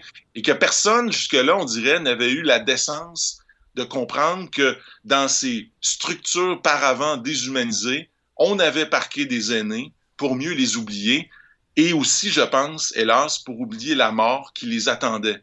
Fred, vous connaissez sûrement cette vieille énigme philosophique. Hein? Si un arbre tombe dans une forêt, que personne ne le voit tomber, l'arbre Ben est-il vraiment tombé? Ben oui. Hein? Bon, c'est la fameuse question euh, posée par la phénoménologie. hein? Bon, on pourrait reformuler l'énigme en ces temps de pandémie de la manière suivante. Si une personne meurt dans un CHSLD, mais qu'il n'y a pas de témoin pour la voir mourir, cette personne est-elle vraiment morte? Je pose cette question cruelle parce que je suis loin d'être convaincu que la crise actuelle nous aide à nous réconcilier avec la mort. En fait, je me demande si c'est pas la mort elle-même qu'on a fini par euphémiser. La mort qui est devenue une sorte d'acronyme, un aboli bibelot d'inanité sonore, M-O-R-T. hein.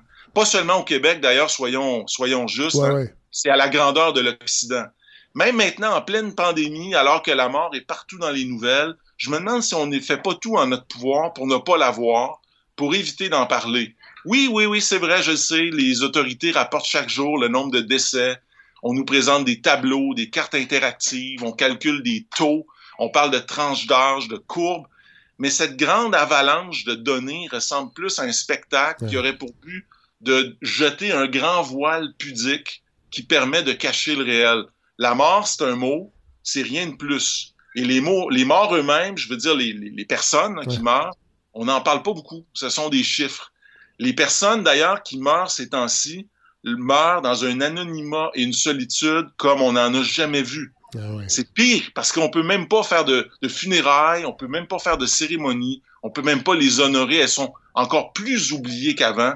C'est la grande tragédie invisible. Ouais. Et d'ailleurs, Mathieu, je fais- je- je- j'ouvre juste une parenthèse. Au début de la pandémie, quand le gouvernement annonçait le nombre de morts, au début, on sentait, on sentait vraiment que ça l'atteignait, mais forcément, puis là, je veux pas dire que ce gouvernement-là n'est pas empathique, là, mais forcément, moi, ça me frappe depuis plusieurs semaines, c'est qu'on annonce un nombre de morts et rapidement, Ouais. puis là, évidemment, on nous dit euh, de- de- les pensées aux familles des victimes, puis là, tout de Ouais. suite, on passe au plan de la journée. C'est ça, tout à fait. Puis, puis, honnêtement, je pense que oui, il y a le gouvernement, puis il y a nous-mêmes, parce que je parlais, euh, je parlais de ça avec ma blonde cette semaine. Tu sais, on, euh, à un moment donné, elle me, elle me demande comme ça, hey, il y a combien de morts aujourd'hui? Ouais. Puis ma réponse, qui est presque soulagée, puis j'ai honte de le dire, mais c'était presque ça, c'est ah, il y en a, il y en a eu moins qu'hier. Ouais, que ça va bien. 80, tu sais. Ah, ça, ça va mieux, tu sais. Puis je pense qu'il y, y a quelque chose d'humain là-dedans. Là. On s'est comme accoutumé à ça. Mais, mais il reste que il y a peut-être un, un- un- un problème euh, ou comment dire une, une, une question qu'il faut se poser. Tu sais, on, on est très fiers à notre époque de penser qu'il n'y a plus de tabou, hein, qu'on Ouais. peut parler de tout. Puis c'est vrai que euh, pendant très longtemps, par exemple, la sexualité, ça a été le grand domaine du tabou. Hein. On parlait pas de ça, c'était gênant, etc. Je me demande si aujourd'hui, c'est pas la mort. OK? Je me demande si la mort, c'est pas le nouveau domaine du tabou. Parce que tout ce qui concerne la mort aujourd'hui appartient à une industrie qui s'arrange avec elle sans qu'on ait besoin de lever le petit doigt, sans qu'on puisse rien voir ni sentir. Je parlais hier, hier avec ma grand-mère, Fred, puis je suis pas nostalgique de l'époque où on veillait les morts, mais Ouais. quand même, elle me rappelait qu'en 1937, ben non, tu sais, Non, mais ça, ça aidait à faire le, le deuil quand votre aïeul dégoulinait Ben, des yeux, des oreilles et de la bouche. Mais déjà, dé- puis, puis déjà, on le voyait. Dépérir, euh, ben oui. Voilà, dépérir. Elle me racontait, elle, qu'en 1937, elle vivait à Rawdon, puis il y avait eu un- un- des funérailles chez eux, puis il avait invité tout le monde dans la région, ouais. tu sais, euh, pendant trois jours à veiller le mort. Puis il y avait à ce moment-là une, il y avait à ce moment-là une épidémie de scarlatine. Tout le monde avait attrapé la scarlatine, puis ils ont été en confinement pendant 40 jours Ah, ouais. dans une maison de Rawdon. C'est c'est assez hallucinant. Donc, je rêve pas de, de revenir à, à la veillée du mort, là, de- sur la table de la cuisine. Mais, mais il faut Bou- quand même. bouffi, d'orgueil, comme disait Brassens. Les morts bouffis d'orgueil. L'époque qu'on veillait les morts qui étaient bouffis d'orgueil, évidemment, il y avait- les corps avaient gonflé. Alors, il y avait un Oui, beau jeu de oui. mots. Excusez-moi. Non, non, non, mais c'est-à-dire que ce que ça avait comme effet, tu sais, même je me dis- faisais cette réflexion, tu sais, à- à- pendant très longtemps, il y avait des, des, des images de la mort partout, tu sais, les, les Jésus sur des croix, là. Ouais. C'est- comme, on, on, on, s'accoutumait à la mort. On, on, la, on, la, on essayait de l'intégrer dans le quotidien. Ouais. Aujourd'hui, c'est- c'est c'est plus ou moins là. Moi, ce qui m'a beaucoup frappé, Fred, depuis le début de cette crise, c'est qu'on dirait qu'on parle moins de la mort, que l'on panique collectivement à la pensée de la mort. Ouais. C'est-à-dire, on dit souvent qu'un mort, c'est déjà un mort de trop. hein. C'est une formule qu'on aime utiliser, mais la vérité, c'est que des morts, il y en a tout le temps. Ouais. Et que si une mort est une mort de trop, c'est peut-être nous, les pauvres mortels, qui sommes de trop. Ça veut pas dire qu'il faut pas se battre. Ça veut pas dire qu'il faut pas chercher de vaccin, qu'il faut pas soigner. Ça veut dire que les morts qui font les nouvelles ces temps-ci et qui les font d'une manière un peu statistique, Ouais. mais ces morts ne sont pas différentes de toutes celles dont on parle jamais. Hein, que quelque part, euh, quand il n'y a pas de pandémie, là, il y a des gens en parfaite santé qui attrapent toutes sortes de merde, hein, qui meurent. Ouais. On dirait presque qu'on l'a oublié, puis que on- c'est comme si on redécouvrait la mort ces temps-ci. Fred, j'ai peut-être l'air un peu insensible, hein, puis il faut que je vous explique, ça fait partie de mon bilan. Dans la dernière année, plusieurs de mes proches sont tombés malades, hein, des trucs costauds. Ma conjointe, belle et merveilleuse femme d'à peine 40 ans, a attrapé un cancer du sein l'automne dernier. Elle a fait ses traitements, opérations, elle s'en est sortie, Dieu merci, elle est encore suivie. Le plus gros choc pour elle, comme pour moi, ça a été de réaliser que la vie pouvait passer comme ça, en un instant. On parlait de projets de voyage, on parlait, tu sais, comme on parle souvent, d'achat de chalets, euh, de vacances. Puis là, l'espace de deux visites à l'hôpital, on comprenait que rien n'était garanti. Fred, une collègue de- du collège où j'enseigne, une prof de littérature comme moi, une femme forte, courageuse, généreuse, engagée, mère de deux jeunes enfants, a attrapé la même merde que ma blonde. Présentement, elle fait ses traitements de chimio. Je pense à elle. On a tous hâte de la revoir. Je sais qu'elle, sait que la vie est précieuse. Puis, il y a une semaine à peine, un autre collègue, prof d'histoire, le gars le plus chic du monde, brillant, passionné, qui écrit des livres, que ses étudiants adoraient, qui vient de se marier, qui a, qui a à peine 50 ans, le type avec qui j'allais prendre une bière, tu sais, le genre que t'arrêtes dans le corridor pour lui raconter une blague ou lui parler d'un dossier chaud, bang, d'un coup, un dimanche matin, il s'effondre comme ça, pas de la maudite COVID, juste une veine quelque part qui a pété, hémorragie, l'ambulance, l'hôpital, la réanimation, le coma, c'est fini, reste de même. Si j'ai besoin des mots pour écrire sa dernière chronique, Fred, faire ce bilan de la pandémie et un peu de ma vie en même temps, c'était pas pour essayer de tricher avec la réalité, de la masquer comme on le fait hélas trop souvent. Si j'ai eu besoin des mots, c'était pour essayer d'accepter l'invraisemblable brutalité du réel. Cette formule hein, qui vient d'un grand proverbe allemand qui dit l'imprévu arrive souvent. Il me semble que on, il serait bon hein, de, nous rappeler que philosopher, c'est apprendre à mourir, comme le disait Platon. Et Fred, j'ai comme l'impression que le monde dans lequel on vit a jamais autant eu besoin de philosophie. En tout cas, moi, j'ai jamais autant senti le besoin de philosophie, jamais autant senti l'urgence d'apprendre à mourir, ne serait-ce que pour vivre encore un peu. Fred, merci. Wow, merci Mathieu, euh, c'était très touchant. Euh, votre fin de chronique. Euh, puis merci, comme vous l'aviez dit, c'est votre dernière chronique pour, euh, pour cette saison-ci. je suis content de pouvoir compter sur quelqu'un comme vous dans ce projet-là. puis on est peut-être en train de devenir un peu amis aussi d'une certaine façon, bien qu'on se fréquente pas, mais je sens une certaine proximité sur bien, bien des choses avec vous. Puis de, c'est entièrement partagé. C'est entièrement partagé. C'est un grand plaisir. Et puis on se dit à bientôt. On se dit à très bientôt. Merci Mathieu. À très bientôt. Salut. Alors voilà ce qui conclut ce 32e épisode de la balado de Fred Savard. Merci à Larry Dufresne, vraiment, qui m'aide à réaliser cette balado, qui me donne des conseils éclairés, euh, qui, me, fait que ce, ce projet continue de me satisfaire énormément parce que vous êtes là et parce que j'ai réussi à attirer des gens que j'apprécie euh, beaucoup. Donc, je remercie aussi Hélène Faradji, Godfrey Laurando, Mathieu Bellil, Stéphane Roche également, qu'on va peut-être retrouver quand le débat sur euh, les outils numériques sera un petit peu plus avancé. Euh, là, je vous le dis tout de suite, je, travaille à trouver un, ou une chroniqueuse d'économie. ça avance. J'essaie de, privilégier des nouvelles voix aussi, je dois l'avouer. donc, ben, c'est un peu plus long. Mais là, je me cherche aussi j'aimerais trouver quelqu'un pour. Quelqu'un de droite. Pour qu'on ait des discussions, débats un peu. Parce que c'est vrai que j'ai tendance à. Euh, avoir autour de moi des gens euh, qui, ont des sensibilités plus à gauche. Euh, c'est pas pas vraiment un, désir idéologique parce que en vieillissant aussi, je pense que mon ma gauchitude se tamise. sans dire que je suis en train de virer à droite. Mais j'aimerais avoir quelqu'un affiché à droite, euh, quelqu'un qui a de l'humour, quelqu'un qui n'est pas dans l'idéologie, qui n'est pas dans la propagande et qui n'est pas Mathieu Bocoté. C'est pas facile à trouver, je vous le dirais. Alors, euh, et vous savez, la communauté est bien importante dans ce projet-là de balado, euh, de, ma balado. Fait ça me dérangerait vraiment pas que ce soit quelqu'un qui n'ait pas d'expérience radio nécessairement. Je pense que ce que les gens apprécient de ce projet-là, c'est qu'on entend aussi des nouvelles voix. Euh, moi, j'aime beaucoup cette idée-là. J'aimerais ça que ce soit une fille aussi, que ce soit une femme. Euh, et euh, c'est pas obligatoire, mais question d'avoir toujours la parité en tête pour, pour ce projet-là. Donc, si vous connaissez des gens, je sais pas, j'envoie cette, cette, bulle, cette demande dans l'esprit communautaire de Balado, mais c'est ce qui manque, je trouve. Ben, il manque peut-être, vous allez me il manque plein d'autres choses. Mais euh, j'aimerais avoir quelqu'un à droite pour euh, débattre un peu plus et aller chercher des perspectives qu'on entend peut-être moins euh, dans ce projet-là. Un petit mot sur le Joe Rogan Experience, cette balado que je n'écoute pas, je dois l'avouer, mais qui est extrêmement populaire. En fait, c'est la plus populaire qui. J'en parle parce que, évidemment, ces, ces nouvelles-là qui concernent le monde du podcast, ça m'intéresse toujours. Donc, Joe Rogan, qui est toujours numéro un dans les. En fait, c'est la balado la plus écoutée en Amérique du Nord vient de signer une entente d'exclusivité avec Spotify. Spotify qui veut se, qui veut se positionner comme le, leader en offre de balado.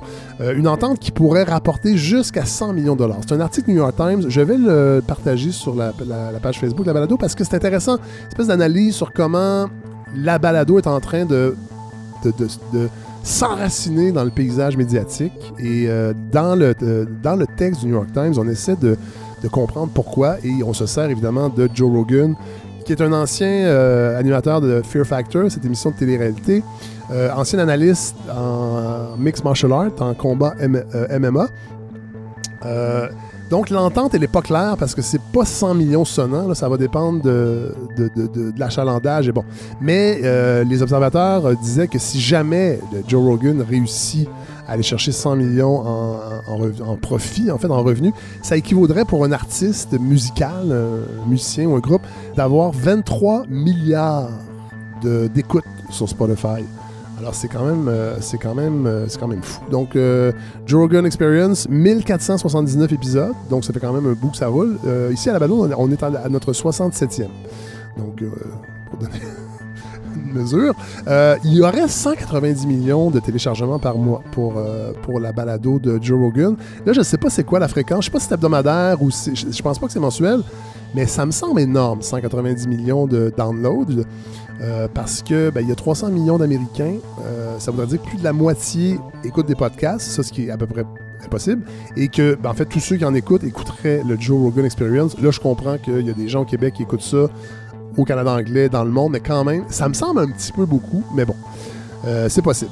Alors, pour se rendre, euh, nous, si on voulait se rendre au Joe Rogan Experience euh, en, diffusion, ben, il faut aller sur lefredsavard.com et et donner. Donc, si vous voulez participer euh, à cette balado-là de façon financière, c'est possible. Euh, on prépare la troisième saison. Il va y avoir des brainstorms cet été quand le- la, la canicule sera terminée. Donc, évidemment, quand euh, vous... En fait, cette possibilité-là de financer le projet me permet de venir voir les coûts de prévoir. Évidemment, on n'est pas là pour s'enrichir. Moi, je veux juste offrir un produit de qualité euh, euh, aux auditeurs et aux auditrices. Et c'est grâce à vous qu'on va le faire. Donc, merci d'être à l'écoute. Merci de participer, euh, de m'écrire. Ça nourrit énormément la balado. On se retrouve la semaine prochaine. Bonne semaine. La canicule achève. Elle sera probablement finie quand vous écouterez cette balado. Alors, voilà. On se retrouve la semaine prochaine.